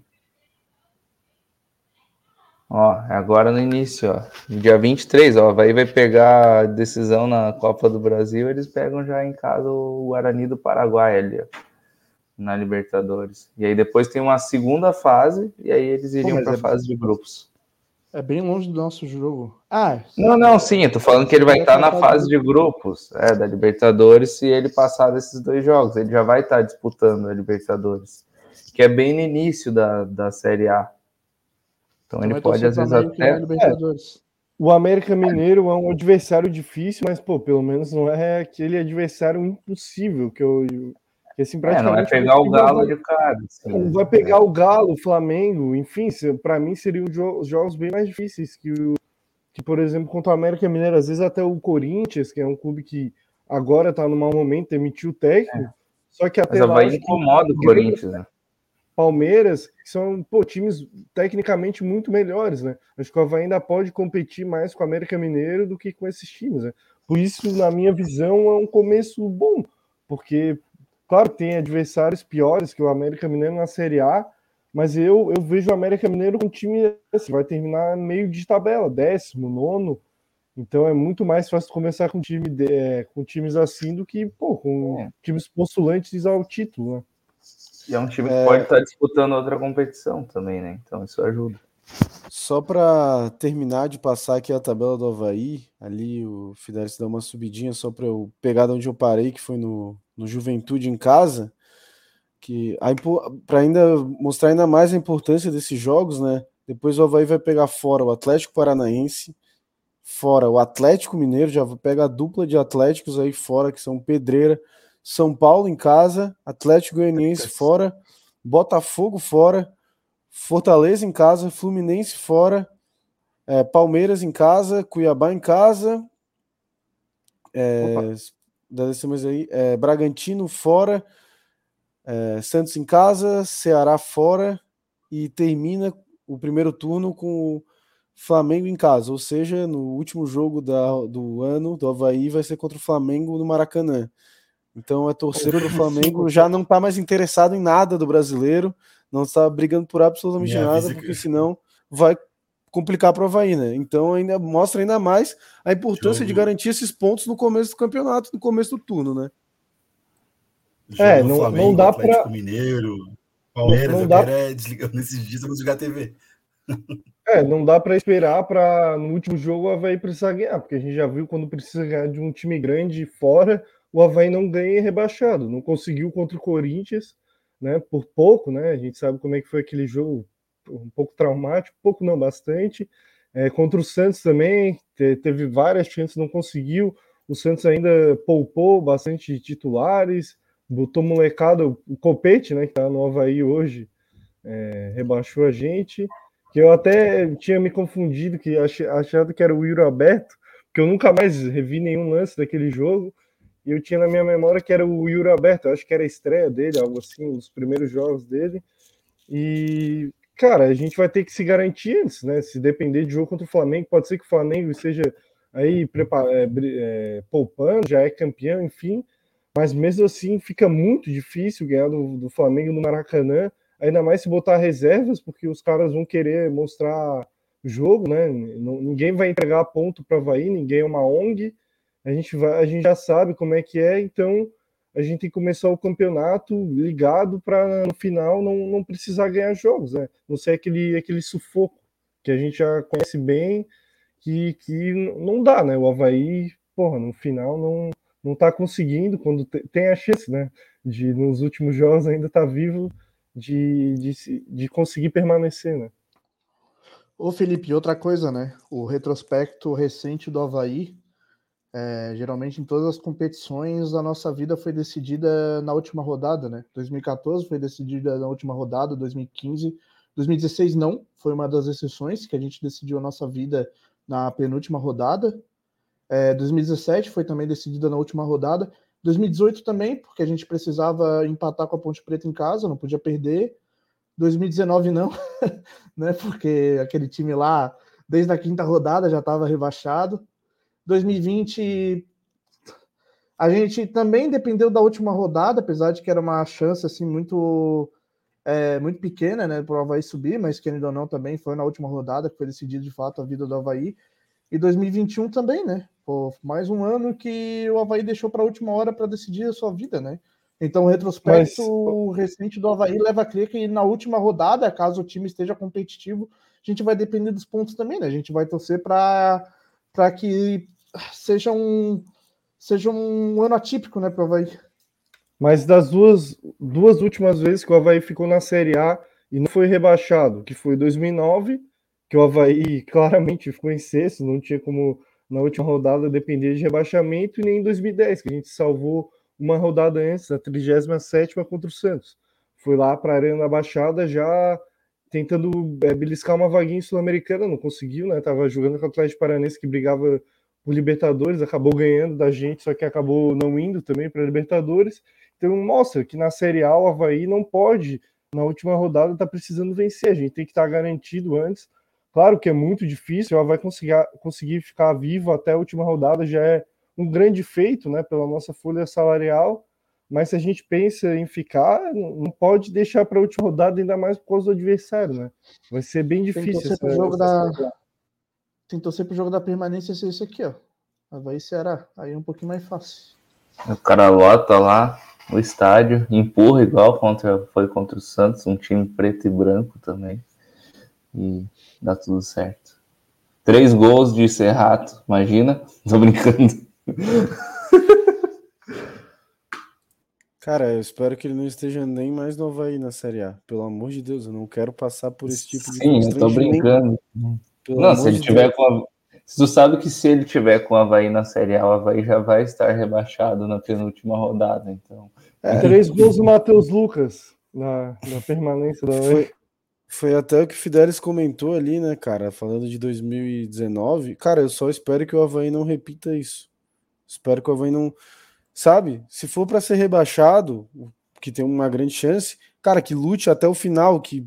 Sabe? Que não faça essa campanha vexatória que a gente fica ali como torcedor havaiano magoado, triste, né? De, porra, teu time ser lanterna o campeonato inteiro, ser ridículo. Pior, é, ser igual a Chapecoense agora. Tem uma vergonha, mais... cara, tem uma vergonha. O cara ia no jogo por obrigação, praticamente, assim, porque vontade é. era zero. Assim, ah, vou porque eu gosto do Havaí, porque já sabia o resultado. E a gente, a gente até mede uma situação, né? Alguém falou aí que o catarinense ele é uma experiência para. Ele serve de experiência para a primeira divisão, mas o catarinense ele engana bastante porque o Havaí já foi campeão. Nesse ano que o Havaí teve a pior campanha, o Havaí foi campeão estadual, né? Então, que, que Não só isso. aí, Catarina. É. A gente foi campeão estadual goleando um monte de time, metendo 4x0, 3x0. Um foi o ano que o Daniel exemplo, Amorim era, era é? o nosso artilheiro, né? E aí, é, mas aquele time, quem não se deixava enganar por resultado sabia que aquele time era muito fraco. Né? Fala aí, Felipe. Fala aí. Exatamente, exatamente. Mas muita gente achou que era uma era uma seleção e virou saco de pancada, né? Foi ali foi foi difícil, foi foi um ano completamente perturbador para o torcedor havaiano. O que o Felipe deixaram sair o, né? o nosso ídolo, né? Deixaram sair o nosso ídolo nos carioca, aí o Havaí foi rebaixado. Se deixasse ele, a permanência era certa. Em 2015, por exemplo, o Havaí fez um estadual péssimo, né? Acho que foi, acho que chegou a lutar para não cair, né, para a Série B do estadual, mas a gente Os fez uma Série A bem digna. 17 e 15 foi assim. É. A gente fez um estadual ruim, mas a gente fez uma Série A bem digna, assim, 2015. Cara, 2015 teve até um momento da Série A que eu fiquei tranquilo, assim, do tipo, pô, a gente vai ficar. Eu lembro quando a gente ganhou do São Paulo, no Morumbi, com acho que foi gol do André é. Lima, a gente chegou a ficar em décimo, assim, bem longe das zonas de rebaixamento. Empatou, né? Empatou. Golzinho do André Lima no final, acho que deu um Teve uma... Se não me engano. Teve uma virada contra o Botafogo também, assim, que deu aquela sobrevida, assim, mas não deu. É, deixar para jogar com o Santos fora foi que matou, né, em 2015. Eu quero a opinião do Alexandre, se ele acha que esse time vai ser competitivo ou vai apanhar igual 2019, o que, que ele acha? O que, que tá achando aí, Alexandre? O que, que tá sentindo? Esse, esse time vai apanhar todo mundo. O negócio é que eu espero que não seja esse time nem esse treinador. Esse time, hoje, que está apanhando para a bola contra o Juventus, que está apanhando da Chapecoense do Figueirense, esse time não é nada competitivo, nada. Com esse treinador, então, fica menos competitivo ainda. Agora, eu estou crente que vai ser outro time para o brasileiro, que já devia estar tá sendo incorporado, né?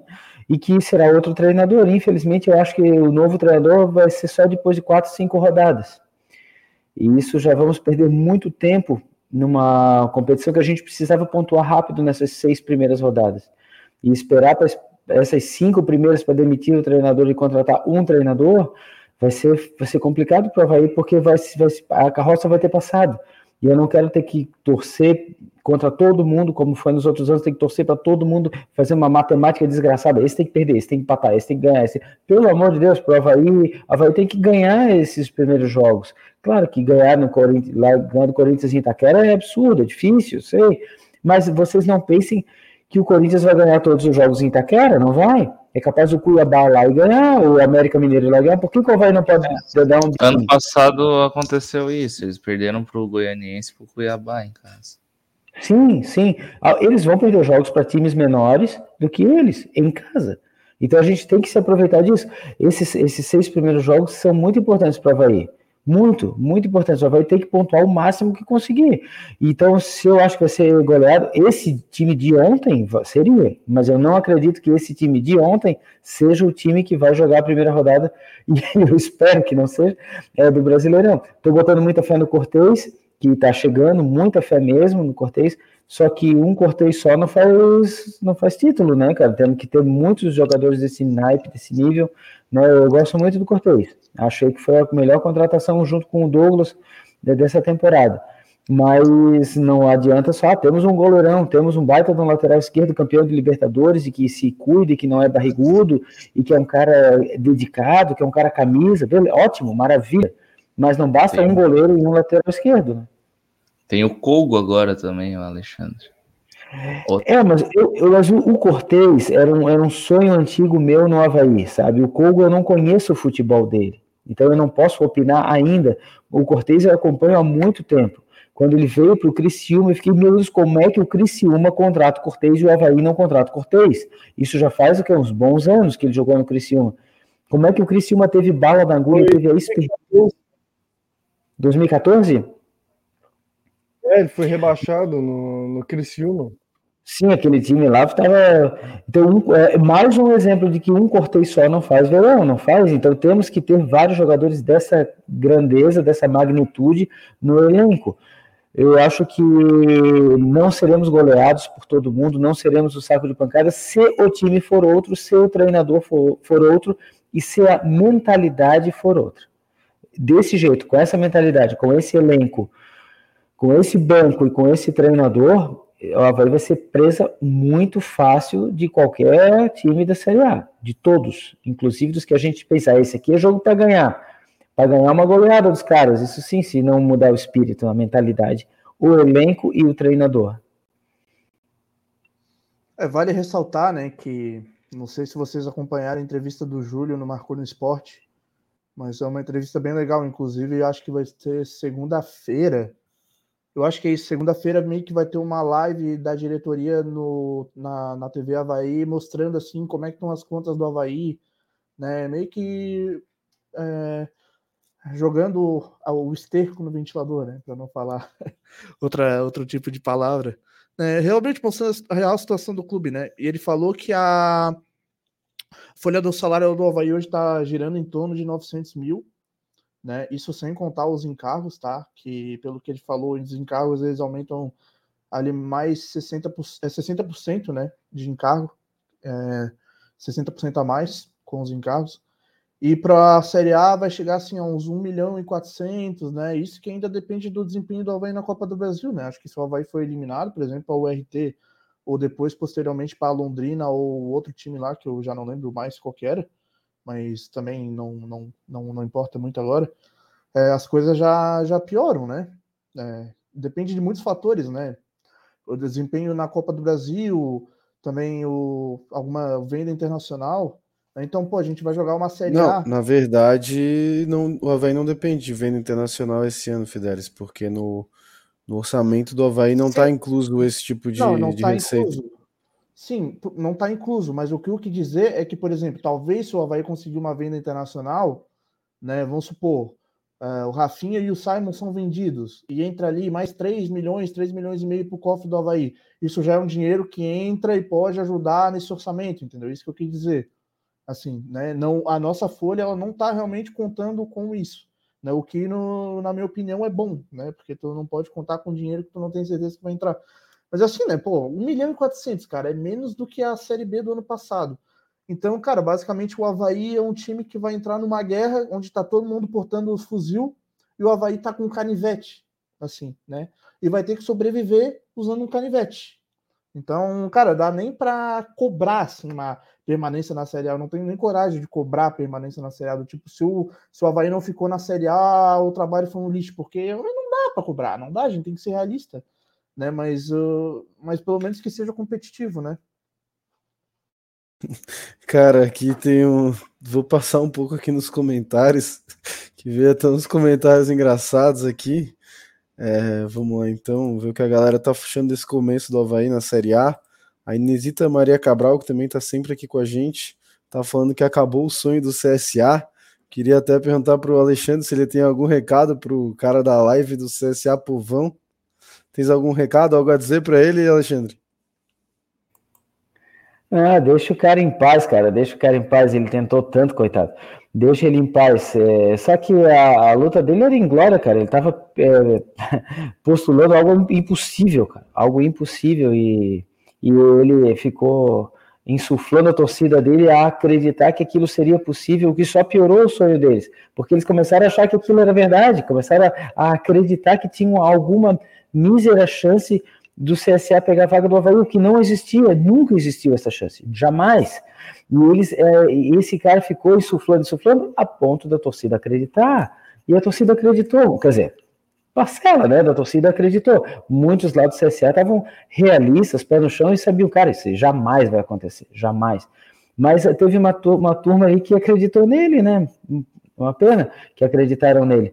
Mas a, a justiça foi feita, né, cara? O Havaí subiu dentro de campo e, e é o detentor do direito de disputar a Série A e que faça um belo campeonato com outros jogadores, outro elenco, né, outro banco, outro treinador e outra mentalidade.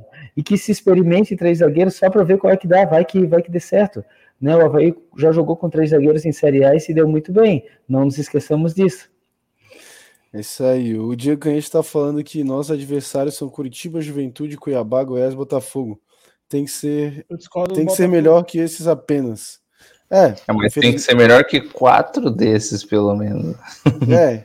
E o problema é que o Havaí não joga só com eles, né? É, já tem que jogar só com eles, já ia ser uma final cada jogo, né? Eu discordo do, Bota, do Botafogo, cara. Eu acho que eles vão, vão montar um timezinho bom para a Série A, tá? Até o, o Elkson tá só esperando a burocracia lá é, se encerrar para assinar. E, pô, o Elkson na, na, no brasileiro deita, né? Então acho que o Botafogo não vai estar nesse grupo, não. Mas vamos torcer para que sim, né? Direto da China, igual o Muriqui. Uhum. Igual o Muriqui. O Marcelo Mafezoli está comentando que será que esse ano vamos ter a síndrome do não do passaponte não ganha de ninguém?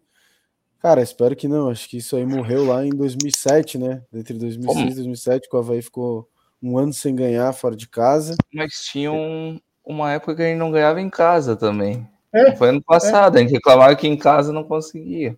Hoje tá, entra na ponte e não ganha de ninguém, né? Não era entra 2017 no campo de na Série A? Entra, entra nas quatro linhas, não ganha de ninguém agora, é assim. Ele está falando que tem a obrigação de arrancar bem. O Carlos Alberto Capistrano, que é até o tio do Felipe da Costeira, falando que contra o América Mineiro é um mau começo.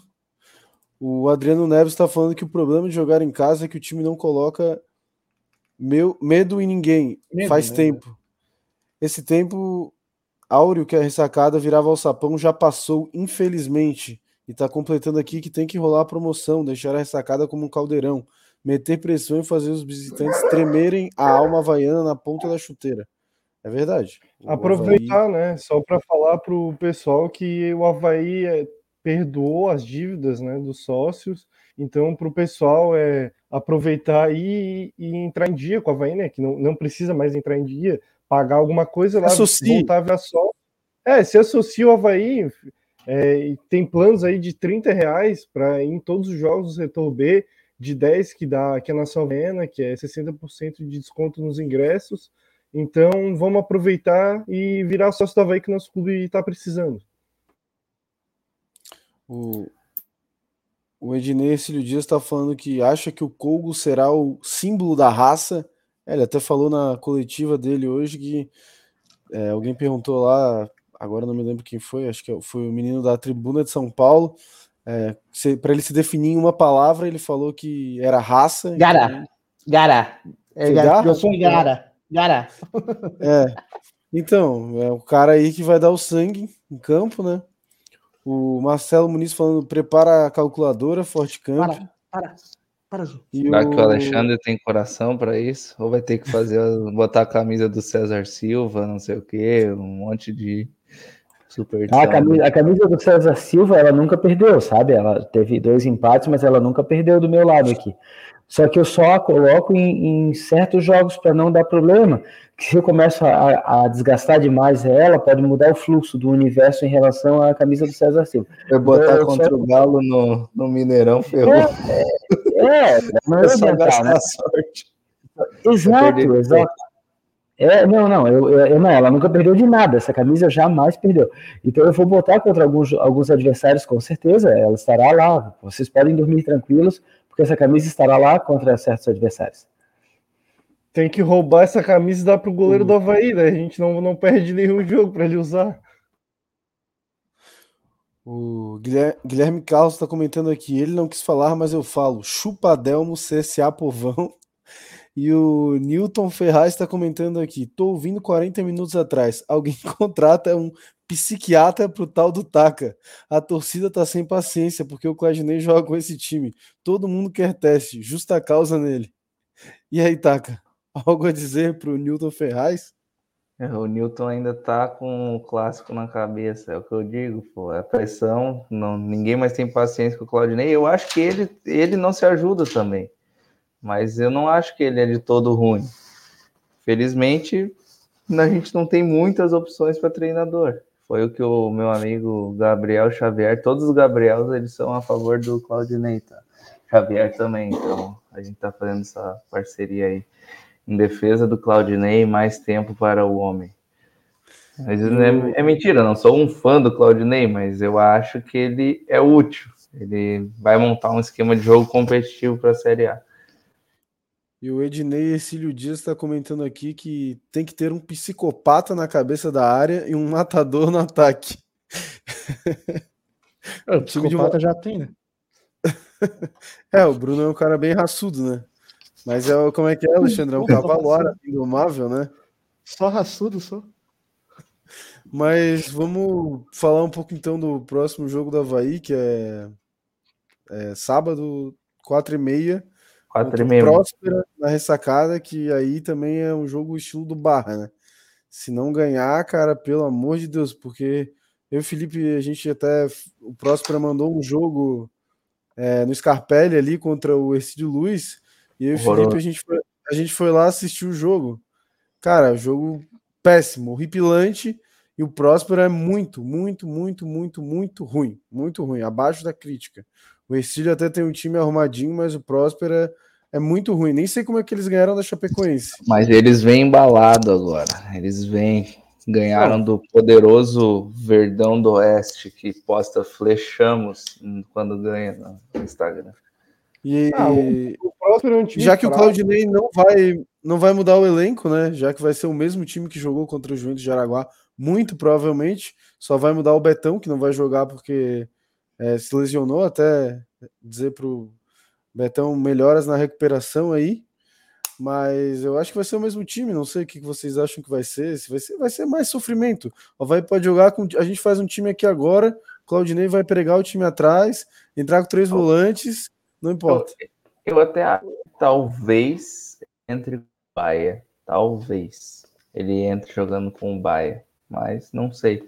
Porque o Romulo ele foi muito mal, assim, e o Romulo é um cara que geralmente ele não joga dos jogos seguidos, porque ele também sempre sente alguma coisa ou algum desconforto. Então, talvez ele entre com o Baia jogando, mas não, eu não botaria a mão no fogo, assim, se fosse uma aposta, estaria pagando uns 4 para 1, assim, então não sei. É, se, se, ele não vai mudar, ele não vai mudar, não, tá? Ele vai entrar com o mesmo time pragmático dele, óbvio que vai, óbvio é óbvio que ele vai botar. E se realmente alguém falou, o Taka, né? Se ele botar, a gente fizer um time aqui, for jogar contra o Havaí, contra o Claudinei, ele vai botar o time atrás contra a gente. Ah, dá bola para os caras, pô. Olha aquele Fernando lá, ele é todo forte, ele tem força física, é um cara que deve ter, temos que segurar ele. Olha o outro, ah, o Gabriel Takazaki vem da escola oriental, escola japonesa, eles são muito disciplinados taticamente. Cara, ele vai criar um, vai fazer da gente um super time e vai fazer do Havaí um time minúsculo para ficar todo atrás com medo da gente. É isso que vai. Olha aquele cabeludo. É que lá deve gostar do futebol do Canidia. E vai começar. É isso, cara. É isso que ele vai fazer. É isso que ele vai fazer. Então ele vai começar a, a ver na gente super craques do mundo inteiro, né? Para poder para poder, pô, o cara, ó, Felipe da Costeira, é a raça, tá, o cara, o cara é daqui, ele vai comer a bola porque ele é daqui, ele quer ganhar do Havaí, provavelmente é Figueirense, ele, ele vai ficar todo cagado, cara, de, de, jogar com a gente, de jogar conosco. Então, eu não acredito que ele vai mudar o time, muito menos taticamente, e, e nem mesmo botar o Baia de cara, ele vai ficar o mesmo, a substituição dele vai ser o Serrato. O, o Alexandre. O, a gente já teve que ficar atrás ali, porque o poderoso Dudu Beberibe poderia fazer um estrago é. na nossa defesa. Né? Claro, né? óbvio, é. óbvio. É um perigo, cara. Isso é um me assusta. Sério, é um perigo. Então não, não, não vai mudar. Pode falar, pode falar, Felipe. Não, é isso que me assusta, porque como o Taka falou, pô, o poderoso Dudu Beberibe, é, a gente vai jogar contra o Próspera, que é um time que está em nono na posição aí do, do, do campeonato. E, cara, a gente está falando de um, de um, campeonato fraquíssimo em qual o Havaí não está conseguindo se impor mesmo na, na quarta rodada. É, eu tô com medo de, de, a gente se incomodar bastante aí no próximo jogo, né? Se ele não fizer pelo menos umas mexidas aí, não entrar com, com o Baia é, dentro do campo, já no começo do jogo, aliás, se ele não fizer alguma experiência nesse meio de campo também, para que melhore essa ligação da defesa com o ataque e essa transição seja um pouco mais tranquila, eu tenho medo de que o Próspera, apesar de ser um time extremamente desqualificado, possa incomodar o Havaí dentro de uma ressacada que já não vai estar com grandes públicos, né? se for um dia de sol principalmente, por causa do horário, e a coisa fique feia. Eu estou bastante assustado com a situação aí se o Havaí não apresentar evolução para esse jogo. Não, não vai apresentar evolução, não vai apresentar evolução. Pode ganhar o jogo e vai ganhar o jogo, eu acho. Mas não, não espera evolução. Não espera isso do Claudinei. Não espera evolução, mas eu acho que ganha. O, o Próspero é um time bem fraco, que tem dificuldade na, na, em criar jogadas contra o Ercílio, que, é, que eu fui lá com o Fernando Scarpelli ver o jogo. Deu para ver isso. É um time que não conseguia criar direito, é um time que não tem um bom toque de bola, é um time bem, bem fraco. O Ercílio, assim, é um time organizado, tem, tem sim um padrão, mas não fez um jogo brilhante. É um time que até vem bem no campeonato. E eu pensei, meu Deus, se o Havaí não ganhar do Próspera, fecha as portas, não, não dá. E eu estou um pouquinho preocupado porque o Havaí não, também não consegue criar e vai ficar alçando bola na área contra o Próspero o jogo inteiro e o Próspero tem zagueiros altos, então o Havaí não vai conseguir fazer gol de cabeça assim se não tiver um cruzamento perfeito ou alguma falha da, da defesa. Eu queria ver um Havaí diferente, com Vinícius Leite no meio, é, um time que vai para cima, com tabela, com Paulo Baia, como disse Felipe da Costeira, e como bem disse o Alexandre, é difícil o Alexandre, o Alexandre, o Claudinei mudar, no, mudar o time, né? Eu acho que se fosse o Alexandre o técnico, ele, ele ia mexer, ele ia ver que o estadual é também para fazer algumas mudanças, né? Botar a menina da base. E eu queria ver isso contra o Próspera, aproveitar que um jogo em casa, botar alguns jogadores da base para eles estrearem na sacada, sentir como é jogar com essa torcida a favor, para a gente ver, né? Testar para a Série A e é um adversário bem fraco, eu acho que é um bom jogo para testar. Mas infelizmente creio que não vai acontecer isso. O Diego Canhete mandou um super chat aí, valeu Diego, falando Havaí 3 a 0 hat-trick do Serratone Cross de bicicleta. Aí o Fidelis até botou um monstro ali atrás dele, cuidado que ele vai te pegar, hein? Se ele achar que é o Claudinei mesmo, meu amigo, corre! Ele vai te desarmar, Fidelis. É o, é o cara da volante da voz. Ele vai te deixar na cara no. Ó, oh, o garçom tá chegando aí atrás de ti, Fidelis. Se quiser pedir alguma coisa para ele. é... Vamos lá então aqui pegar mais alguns comentários também. O Adriano Neves está falando que o Rômulo não é jogador.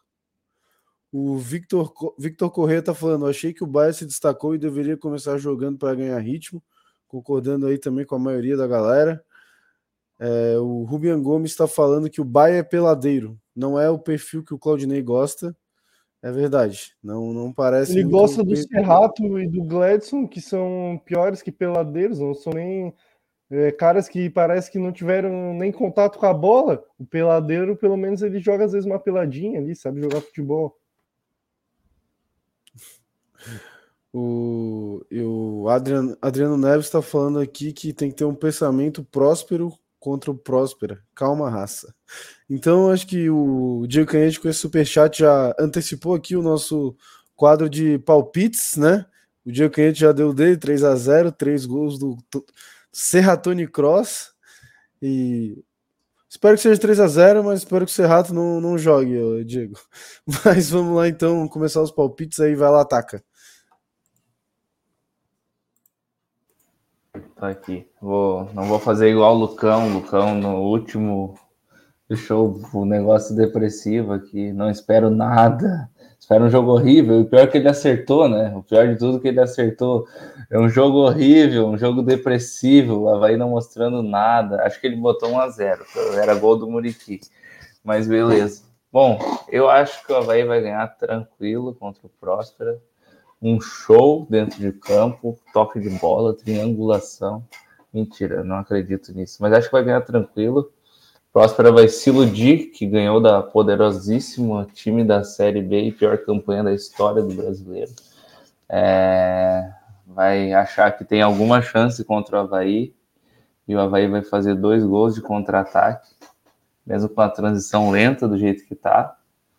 Mas eu acho que vai ser um jogo tranquilo, assim. Como o Felipe, o Fernando disse, deve ter sido um lampejo que eles ganharam esse jogo da Chapecoense. É, o time praticamente tinha decretado falência durante a semana. O presidente dizia que não tinha dinheiro para contratar ninguém e não conseguia inscrever mais jogadores. É, 2 a 0 para o Havaí. E vou chutar os gols aqui. O Copete vai fazer um gol. E o Paulo Baia vai entrar e fazer um gol. Então, já que ele não vai começar jogando, todos aqui já decretaram essa sentença. Paulo Baia no banco vai entrar e vai fazer um gol e ganhar a posição do Romo. Bom, eu acho que, como eu falei no comentário anterior, o, vai ser um jogo difícil de ver, principalmente, tendo em vista os últimos jogos que a gente viu. Repito, tomara aqui que eu dobre a minha língua e o Havaí faça um jogo sensacional, empurre 6 a 0 no Próspero e a gente saia de lá todo mundo feliz e contente, pronto para curtir o sábado, né? Mas eu acho que vai ser um jogo difícil, sim. E se o Havaí ganhar de 1 ou 2 a 0, tá de bom tamanho aí. É o que eu torço para que aconteça que pelo menos o Havaí saia com a vitória. O Próspera com certeza vai vir para se fechar e sair num contra-ataquezinho e achar o melhor lance para poder definir a partida. E o Havaí, que não sabe propor jogo, vai acabar passando por dificuldades, apesar da fragilidade do time adversário. Então, eu acho que se o Havaí sair com 1 ou 2 a 0, vou botar aqui 2 a 0, tá de bom tamanho. É, pegar um, alguns palpites da galera aqui, o Adriano Neves 1 a 0, Marcelo Mafezoli vai ser 1 a 0 sofrido. Patrick Machado falando que 1 a 0 tá de bom tamanho. E aí, Alexandre, tu acredita em mais de um gol do Havaí? Nesse jogo eu acredito sim. Lembrando aos amigos que eu acertei o placar contra o Barra, 2 a 0 Havaí. Eu acertei o placar contra o Marcílio Dias, 0 a 0 E eu meio que acertei o placar de ontem. Fui muito criticado pela audiência quando eu disse vai ser 1 a 1 vai ser 1 a 1 e todo mundo, pá, vai ser 3 a 0 que, que, que, que 1 a 1 enfia esse 1 a 1 mandaram até enfiar o 1 a 1 mesmo. E seria, foi 0 a 0 acertei o empate, mas errei o, errei o placar, né?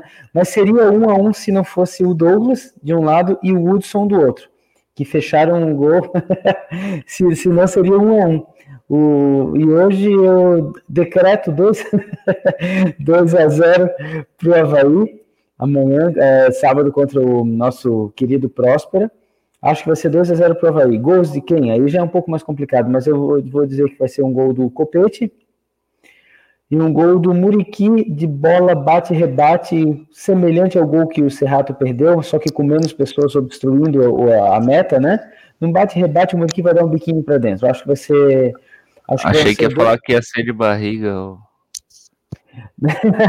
Aí ele já tá levando uma vantagem sobre os outros, porque ele tá com a saliência um pouquinho maior. Eles não, ele teria uma leve vantagem contra a barriga, assim. Mas ele acredito que o Muriqui vai dar um biquinho e vai fazer o, o, um dos gols e o Copete fará o outro. Mas posso errar os. Eu não quero cravar quem fará, mas eu acho que vai ser 2 a 0 Acho que acertarei. Para o Havaí. Acho que acertarei novamente o placar, meus amigos. Eu vou ser obrigado a concordar com a nossa audiência aí, que está todo mundo mandando 1 a 0 Eu também acho que vai ser 1 a 0 para o Havaí. O Havaí tem esse problema né, para criar, infelizmente. E eu vou dar um voto de confiança para um cara que eu sempre critico bastante, acho que foi bem no último jogo, que é o Vinícius Leite, que quase fez gol, que fez uma partida boa. Eu acho que ele vai fazer um gol, vai fazer um gol que vai, vai nos salvar do, do empate vexatório em casa contra o Próspera. 1 a 0 o gol do Vinícius Leite, um chute de fora da área, colocado, golaço. 1 a 0 ele vai começar a jogar bem agora e vai ser o nosso cara aí. Tomara, tomara. Estou exagerando aí, mas, mas tomara que seja certo. Eu acho que vai ser 4 a 0 para o Havaí. Eu até achei uma prancheta aqui com a jogada do Claudinei para a partida. Prancheta tática, tá aqui a jogada, ó. ó toca para o Serrato. A jogada do Claudinei para o jogo que vai levar a gente pro, ao 4 a 0 contra o Próspera. Urra, Leão! Bom, eu vou no palpite junto com a, com a audiência, né, cara? 1 a 0 sofrido. E gol do Muriqui aí, calando os críticos. Muriqui, The Magician, também conhecido, né? Vai fazer o gol, tirar da cartola aos 37 do segundo tempo, é, inflamando a ressacada com, sei lá, mil pessoas, que é o apelo que um jogo de que esse jogo vai ter, né? Ainda mais como o Costeira falou, ainda se tiver sol, vai ser difícil de, de ter uma galera lá. Vamos lá pegar mais alguns palpites da nossa audiência. O Diego Cabral botou 2 a 0 o Ednei Cílio Dias botou 3 a 0 três gols do Arthur Chaves. Olha, se, ele, se ele começar a titular, quem sabe, né? O Gabriel Inter tá falando aqui bem específico, Alexandre. Bem específico. E o Mafezoli falando que Muriqui só se a bola bater nele. Eu botei também o, o link do nosso grupo do WhatsApp aí nos comentários para quem quiser entrar lá. A resenha forte, fortíssima, na verdade Galera, é o dia todo lá. Também é, lembrar, lembrar, do, lembrar do nosso cupom podcast Havaí 10 para tu ganhar um desconto comprando o pacote do Campeonato Catarinense, cara. Compra aí, ajuda a gente e assiste todos os jogos do Havaí. E também se inscrever no canal aí, manda para seus amigos havaianos. A gente está tentando trazer coisas diferentes, né? Principalmente como essas é, entrevistas pós-jogo aí com a galera. Então, se tu encontrar a gente na ressacada, já sabe, é só falar com a gente ali, pós-jogo, a gente vai estar tá fazendo. Quiser participar, é, só falar com a gente, seja bem-vindo, não sinta, não sinta vergonha e participe, que é muito legal ter a audiência toda participando do canal e ajudando a gente a crescer mais e mais. É, acho que era isso, né? Eu abri aqui o espaço para os amigos se despedirem, então pode seguir a mesma ordem de antes, começando pelo Taca aí. Eu vou falar que eu tô aqui no canto, né?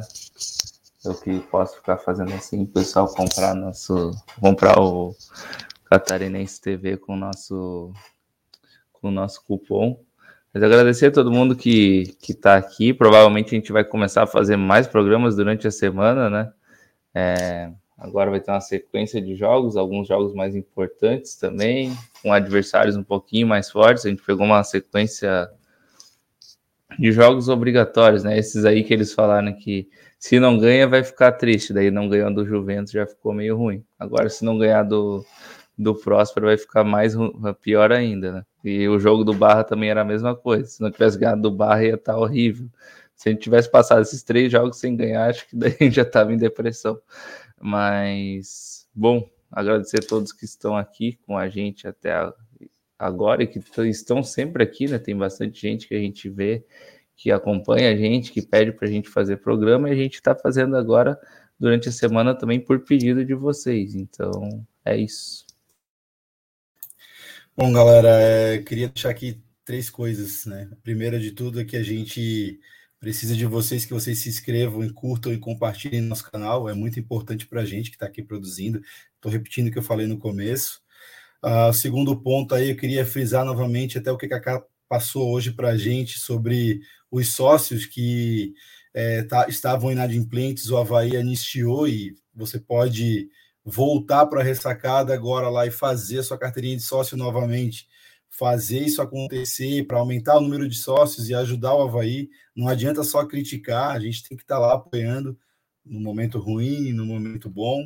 E queria deixar aí um abraço para minha família novamente, é, para o meu tio que está aí online com a gente, meu tio Betinho, minha mãe, meu pai. Eu sempre falo isso, a gente está passando por um momento difícil aí com com o time que está no hospital aí lutando pela vida. E galera, esse recado para minha família é andar com fé, a gente tem que andar, porque a fé não costuma falhar. Então, tio, um abraço, minha mãe, um abraço, força para meus primos. E galera, obrigado aí por tudo. Valeu, Matheus, Fernando, Felipe, Xandão, Taca. Boa noite para vocês e que a gente vá para um jogo no sábado tranquilo e que a gente consiga sair com mais uma vitória. Um abraço para vocês aí. Torcedor havaiano, é com você. Precisamos de você, meu amigo. Precisamos de você, torcedor. Vá ao estádio. Vá ao estádio, torça, empurre nosso time. Nós temos mais time que o adversário, nós estaremos jogando na nossa casa com a nossa torcida. Façamos valer o fator torcida. Empurre o Havaí. Empurre o Havaí para essa vitória.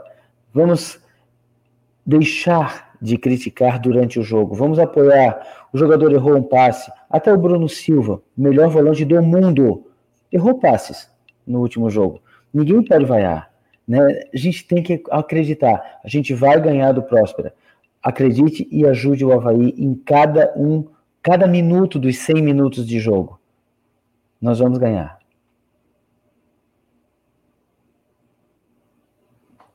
Pô, fica ruim me botar depois o Alexandre, né? O cara sempre tem os melhores. Ô, Alexandre, eu gostei do discurso, mas parecia que a gente ia jogar contra o Real Madrid, mais ou menos.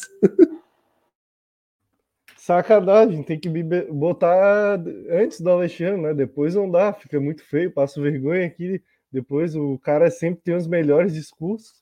Não, só pedir para o pessoal se inscrever mesmo no canal, agradecer a audiência. E se tiver na ressacada, dá aquela entrevista pra gente, pede pra galera se inscrever no nosso canal e é isso aí. Valeu, galera, uma boa semana e vamos pra ressacada no sábado, torcer pelo nosso Havaí. Valeu, rapaziada. Como sempre, muita diversão aqui com vocês, né? O Havaí é muito legal de fazer, de falar sobre. Eu quero falar, ó. Podcast Havaí 10. O técnico teimoso, teimoso. Valeu, galera. Um abraço. É isso aí, galera. Valeu por participarem aqui com a gente. Como o Felipe da Costeira ele comentou com a gente essa semana, é, minha terapia em grupo aqui, né? Então, valeu por vocês participarem aqui também, se divertirem com a gente, porque se a gente for levar tudo racionalmente, pensando assim, o Havaí, o cara se estressa demais, então aqui é um bom momento para descontrair, falar, ouvir também a opinião dos outros e, e a participação de vocês no comentário engrandece muito.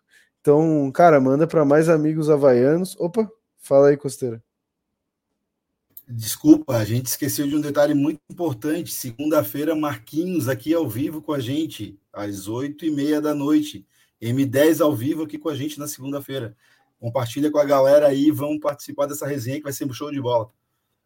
Ah, é verdade, muito bem lembrado, cara. Esquecemos de falar durante o programa, mas vai ter uma divulgação bem grande nas nossas redes sociais, então procura lá a gente, tanto no Instagram, Twitter, é, pod, Isto é Havaí Podcast, procura a gente lá, vai ter uma divulgação bem grande, mas segunda-feira, que é o nosso programa mais tradicional, né? Agora, como o Taka falou, a gente está fazendo esse programa de quinta também, ou sexta, dependendo do dia do jogo do Havaí.